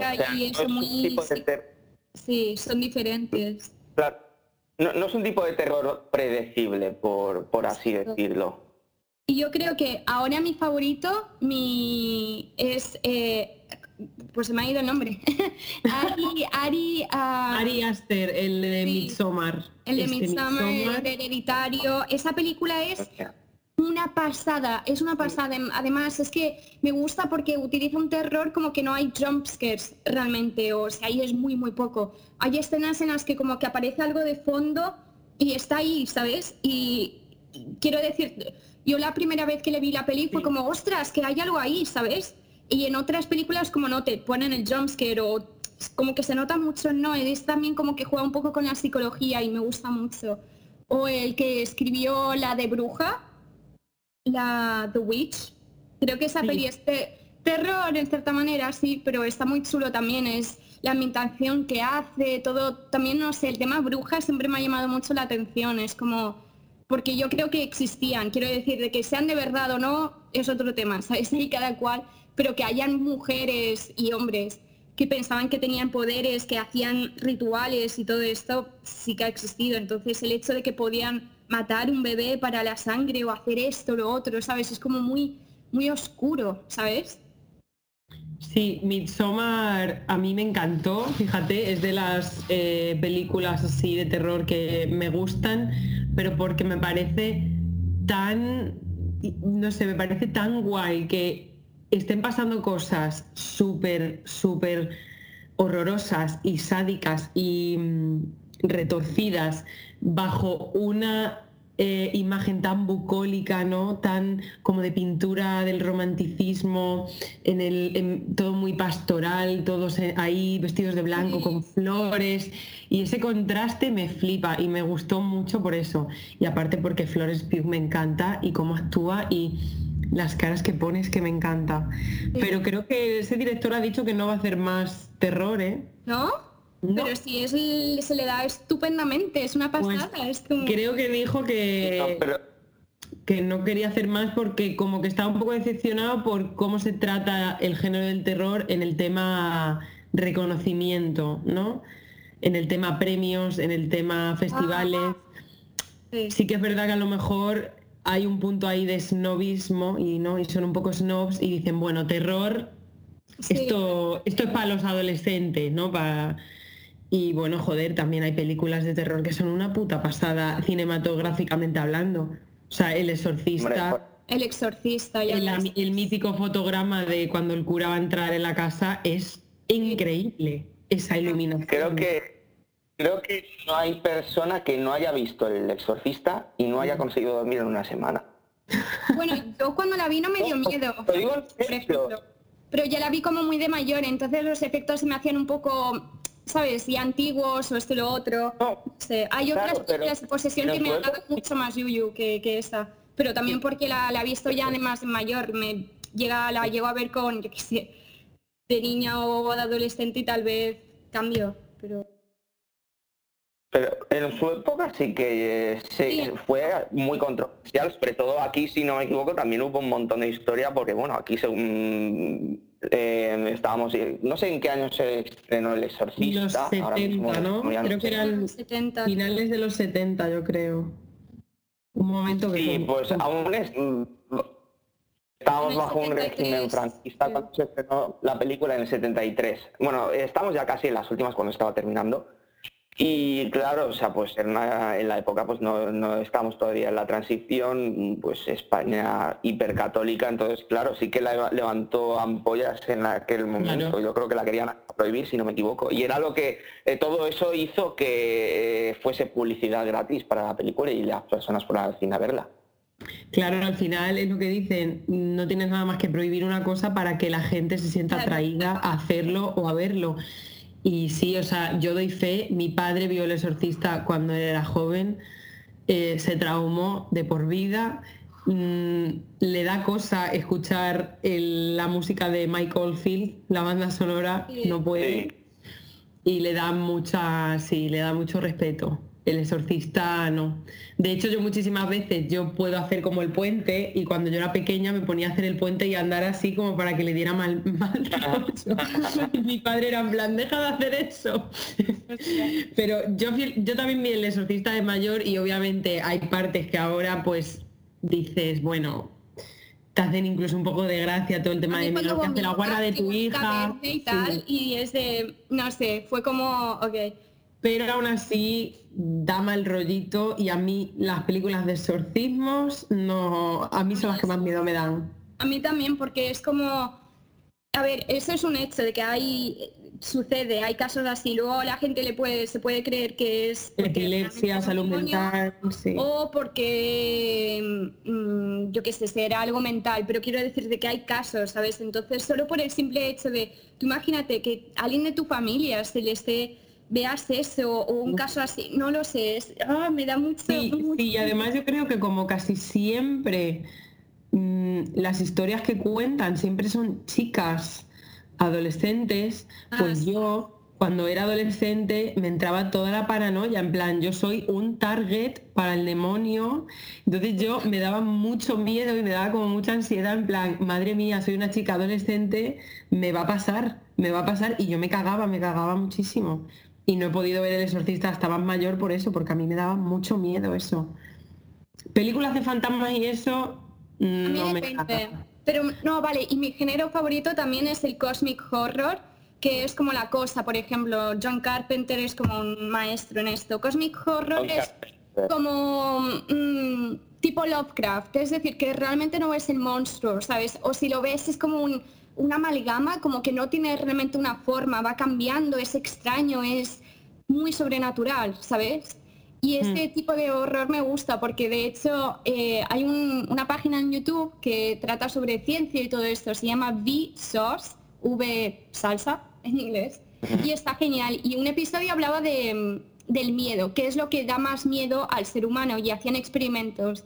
Y al final llegaron a la conclusión que lo que más miedo da al ser humano es el no saber, el no reconocer, el, el, La incertidumbre. la incertidumbre, el no ver, el no lo, lo nuevo, lo extraño, todo esto. Entonces, por eso el cosmic horror es perfecto, porque no tiene una forma ese monstruo, no le puedes poner una imagen. Es de he visto algo, el que y dices, no lo sé, ¿sabes? No tiene forma, es un monstruo, es una cosa, es. Ah, no sé. Y ese me encanta. Pero un también. poco como Darío Argento también eso, ¿no? Porque eh, Suspiria tampoco ves muy bien qué es lo que pasa, qué es lo que hay. No, Sabes pero. pero... Sí, es como sabes que son como brujas o algo así extraño. aún. Pero eso, sería como... mm, en los 80 había mogollón de ese tipo. Cosmic Horror es, es, es el mejor para mí. Y luego la de... ah, la de Jordan Peele también es genial.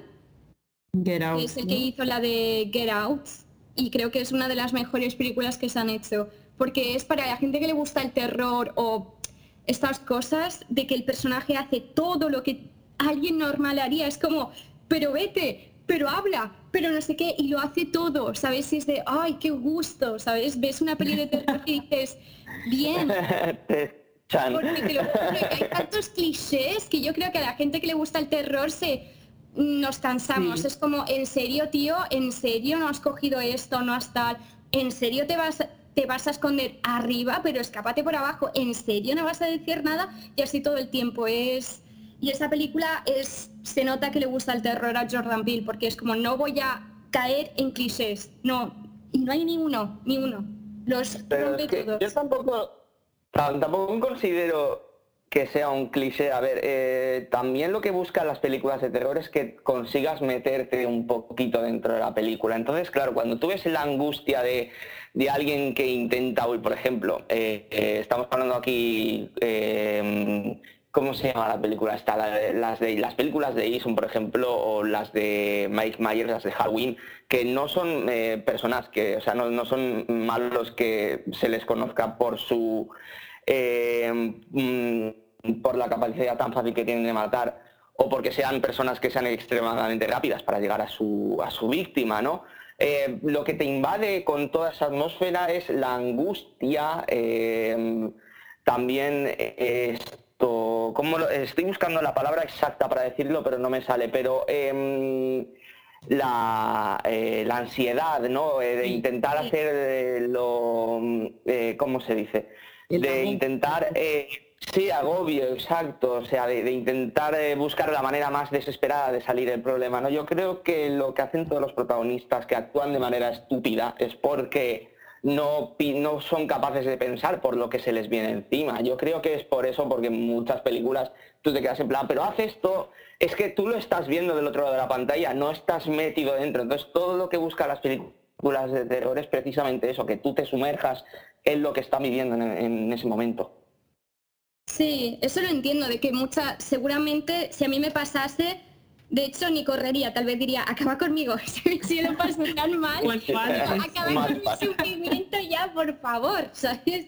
Pero no lo sé, pero creo que hay maneras y maneras de hacerlo. Puedes crear angustia y aún así, aún así hacer una buena película o decir, joder, la ha cagado, ¿sabes? Pero no caer en un cliché. Yo creo que puedes hacer que tu personaje, vale, haya hecho una tontería muy grande, pero no caigas en un cliché, ¿sabes? Es de no caigas en yo qué sé, las típicas cosas, ¿sabes? Es de, la pareja que, se está dando el lote en una casa abandonada. A coger las llaves en el coche y el coche no arranca o se le caen las llaves. Es de, a todos os pasa, a todos va corriendo y se cae. Es, de, es decir, tú cuando haces footing te caes así tan fácil, es como, ay, mm, quiero decir, haz que sí, que le pasen putadas, que se equivoque. Lo veo súper bien, lo entiendo, porque estás ahí con la ansiedad pero que no caigas en un cliché de un buen guionista, un buen director, ¿sabes? Es de non, porque así hay muchas pelis.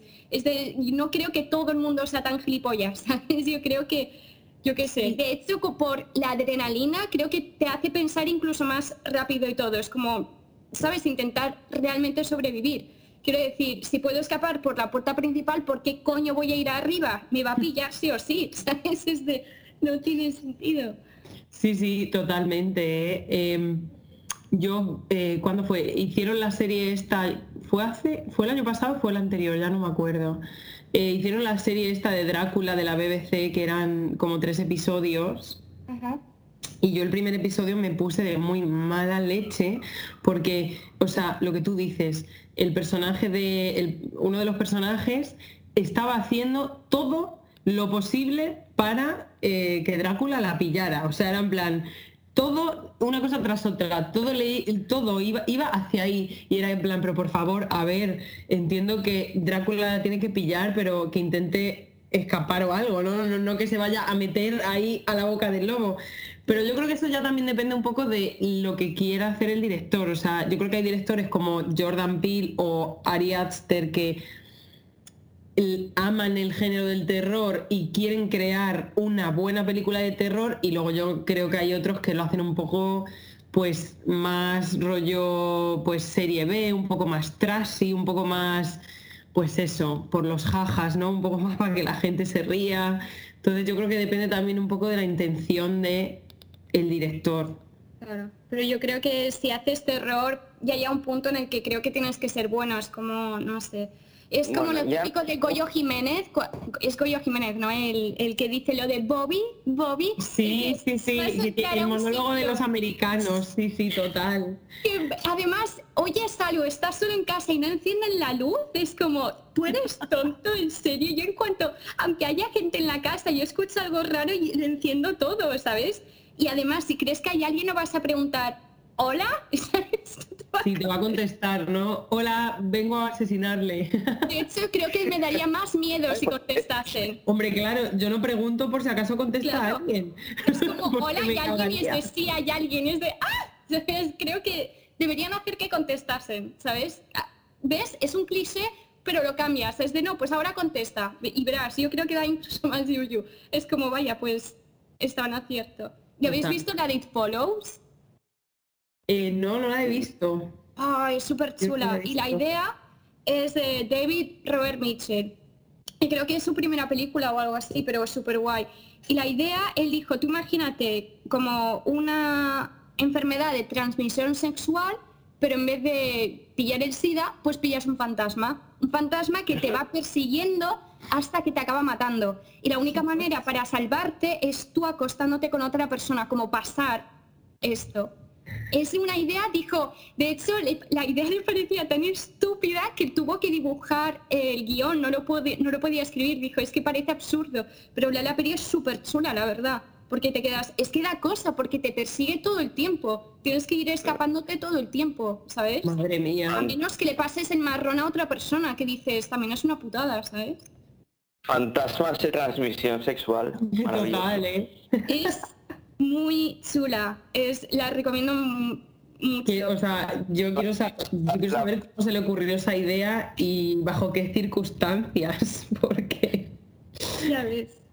Ah, vale. Esta eh, no es de terror porque es de los 90 y es una adaptación de un libro de Roald eh, Dahl. Pero es la, la de Witches, la de la maldición de las brujas, que sale... ¿Cómo se llama? Eh, Angelica Houston. Ah, sí, sí. Cuando sí. se quitan, ¿sabéis? Esa que van a un hotel y es como una reunión anual de las brujas, pues hay una parte de Angelica Houston que se quita como la máscara de piel y ves cómo es debajo, cómo es la bruja.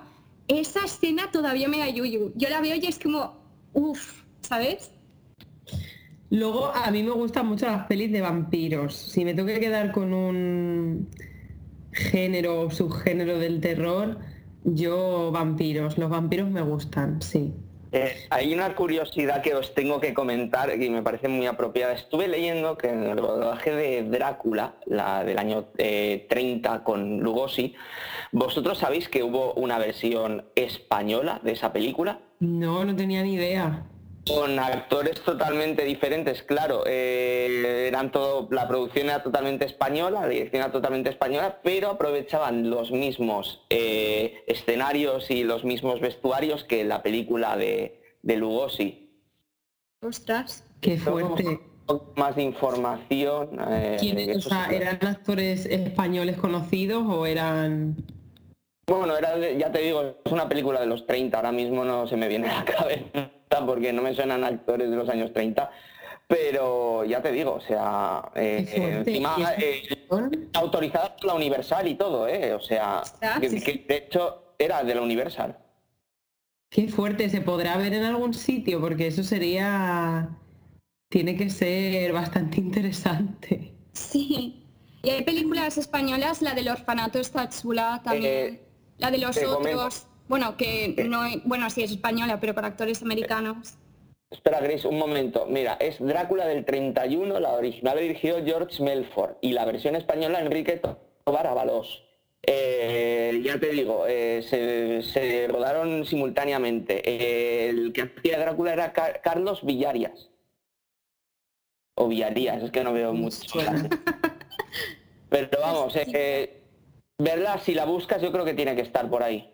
Sí, en algún sitio estará ya siendo del 30, pero joder, pues eh, creo que la voy a ver. Me, me llama mucho la atención cómo pudo ser ese Drácula versión española. En los años 30 además, ¿no? Sí.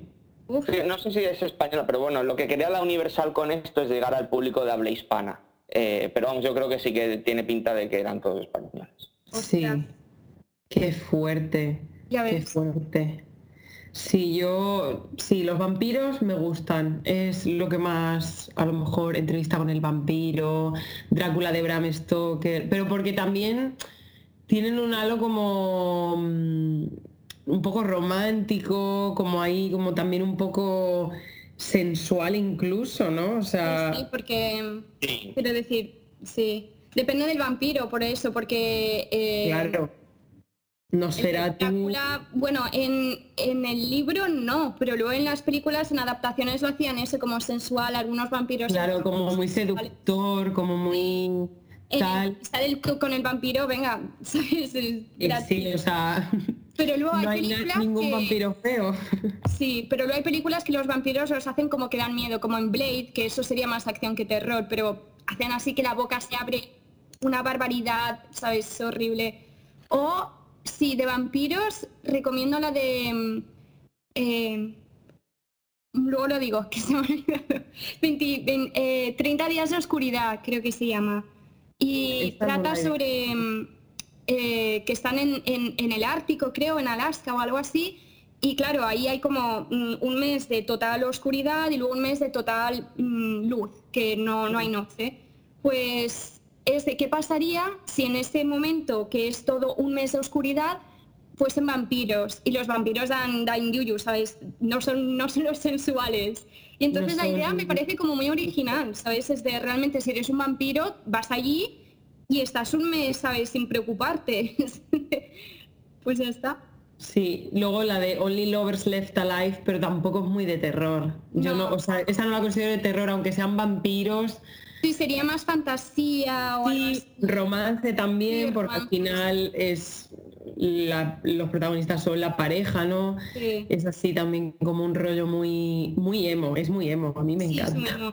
Mira, justo esta peli hay una parte que me encanta cuando van a este, a este bar y hay una chica cantando. Dios, dice- esa escena, Hal. y dice, eh, y, dice la, la- la chica, la, la- la prota con el otro, dice, es famosa y él dice, espero que no, ¿sabes? Porque dice, tiene como esa pureza todavía, ¿sabes? Y lo que estábamos hablando antes, yo creo que a veces cuando te haces famoso, como que caes en ciertos clichés, o ya no quieres vender, al final no quieres Sí. hacer algo realmente bueno, no le pones como ta- la pasión de antes, ¿sabes?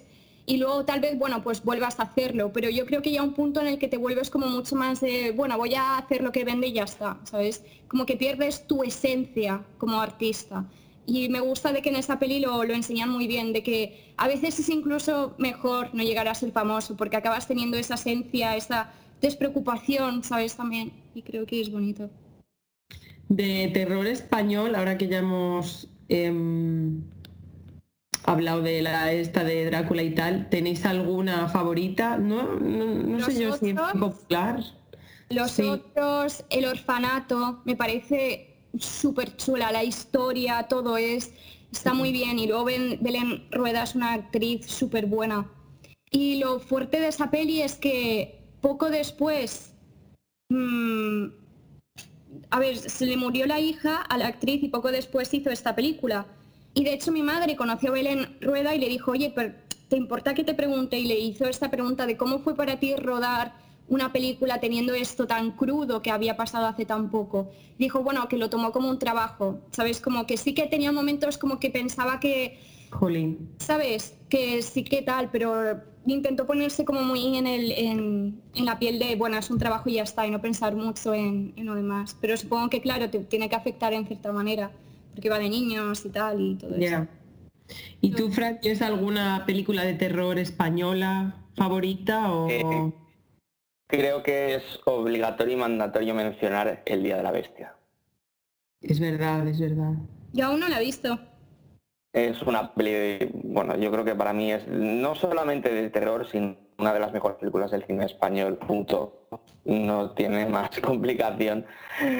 Es del año 95, dirigida por Alex de la Iglesia. Eh, yo creo que es... mm, hay que verla, hay que verla.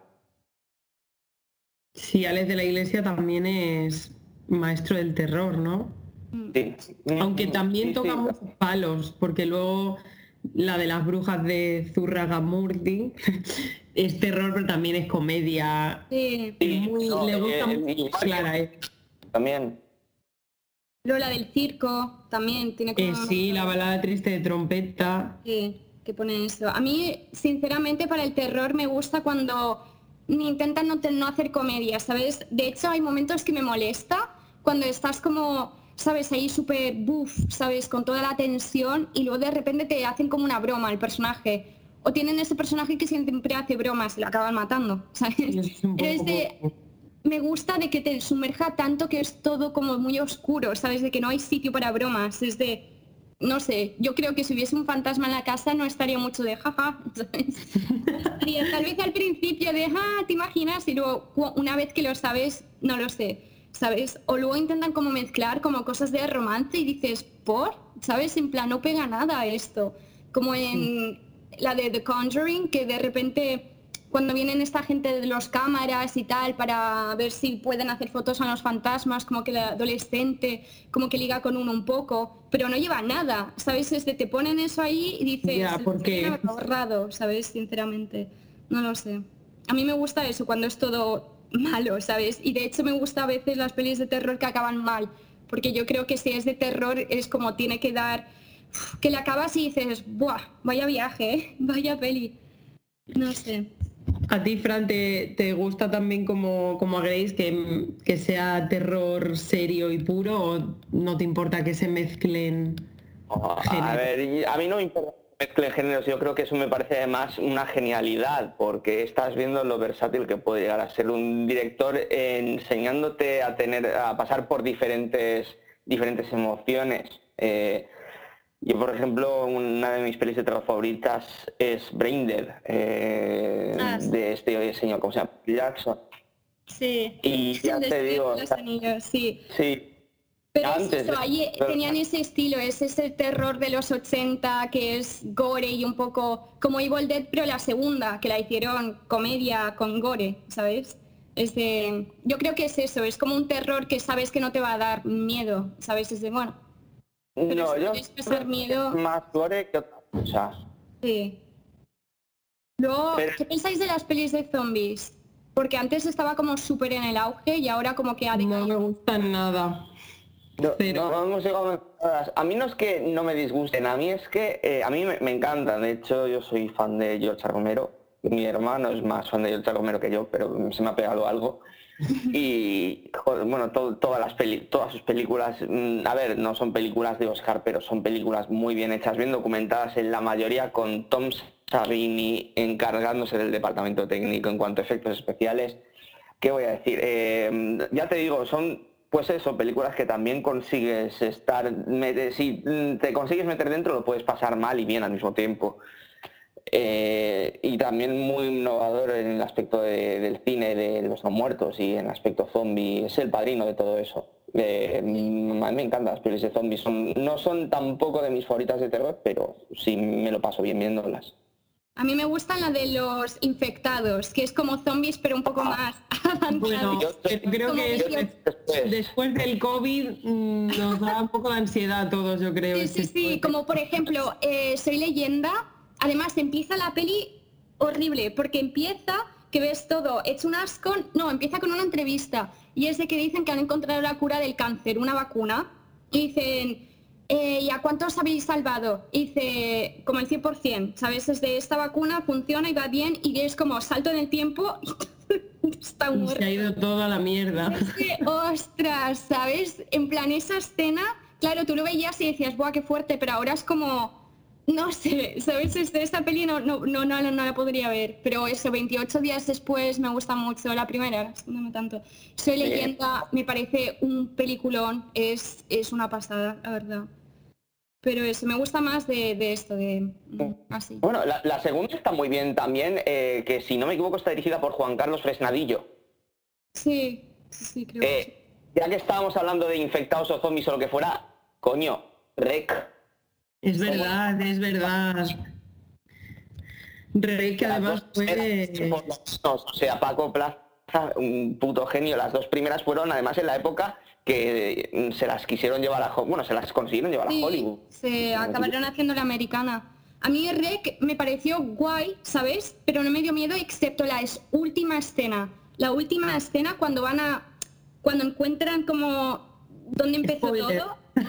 Sí, por si no lo habéis visto, eh, hay la escena final y ya está, no voy a decir más, pero hay como un ser y me da mucho yuyu. eh, y yo vi toda la peli como si nada, pero luego esa escena dije, joder, ¿sabes? Y justo, es solo un segundo y ya está. Y dices, pero bueno, No, pero qué segundo, eh, la verdad. O sea, es sí. los últimos cinco minutos de película que muchas eh, del género de terror se caracterizan por eso, en intentar engancharte a la historia y al final es cuando te escupen todo en la cara. La bruja de Blair, por ejemplo, eh, va construyéndote la historia poquito a poquito hasta que al final pasa toda la wea, ¿sabes? Mm. Sí. Por ejemplo, hay una película que se llama Good Night Mommy. Es alemana y creo que no está en inglés, hay que verla con subtítulos. Y da yuyu, da yuyu, es como extraña. Pero a mí me pareció un poco lenta, un poco como, ah, no sé. Pero el final es que merece la pena solo por el final, ¿sabes? Es de estas pelis que es como, se me hace como un poco me, pero de verdad es, yo la recomiendo. Además, creo que todavía, no sé, mola ver películas de otros países. Creo que todavía tenemos un poco esa cosa de, Sí. ¿sabes? De, "Oh, los americanos son la mejor y creo que, bueno, que deberíamos expandir un poco, ¿sabes? Y ver que hay películas en todas partes y, y como que olvidarnos un poco también de las americanadas, porque creo que acaban haciendo los mismos siempre. Como dijo Bong Joon-ho, el director de Parasite, eh, una vez que superas la barrera de que tienes que leer, puedes encontrar películas maravillosas Sí. y yo no puedo estar más de acuerdo. Total. Pues creo que tenemos que ir terminando. Eh, sí, antes de cerrar, si me permitís un momentito, Sí, tengo que hacer un poquito de public. Eh, por favor, seguid en Twitter a carda, arroba cardaver. Es una chica de Barcelona que es muy fanática del cine de terror y comparte posts muy y muy interesantes relacionados con este género. Así que eh, quien lo esté escuchando, Cardaver, echad un ojito. Pues ya lo sabemos, para cine de terror. Si os interesa el cine de terror, ya sabéis. Pues nada, ya está. Eh, el primer podcast después del tiempo acabado con Con un Fran nuevo- Aburto. Sí, un nuevo... ¿Qué, tal? Ah, eh, decidme cómo, qué os ha parecido. Eh, Sed honestas, es mi primera vez. ¿eh? Bien, Bien. bien, bien, muy bien. Además, Bien. a- a- al final, yo he flipado con, con el, el quiz. Lo has hecho súper bien. Ha sido de ostras, ¿sabes? De me has ganado, quiero decir. en toda esta temporada, no, Manu no había conseguido ganar. Pero estuvo muy cerca, quiero decir, Manu también Sí. mayor y todo. Quiero decir, he ganado más que nada por potra, no un millón de veces. En, en Pero estas igualmente soy Sí, pero me has desbancado y muchas veces ha sido porque realmente sabías la respuesta. Es decir, no querías ni, ni, ni opciones, era de no, no, esto yo ya lo sé. Sí, sí. Muy bien, ahí Ay, me quedo de ostras. Micro. Eh, ya, ya os digo que nos cuando jugábamos al trivial, o sea que. Bueno, pues nada, chicos, eh, ¿quién nos toca para el siguiente? Yo creo que lo tengo apuntado por algún sitio, pero como, o sea, tenía Manu el, el esto. No creo que era Spike Lee el siguiente. Spike Lee, efectivamente Spike Lee. Pues nada, a darle caña a Spike Lee, chicos. Sí, ahora lo que hay que hacer, pues que nada, es ver Voy a parar. aunque sea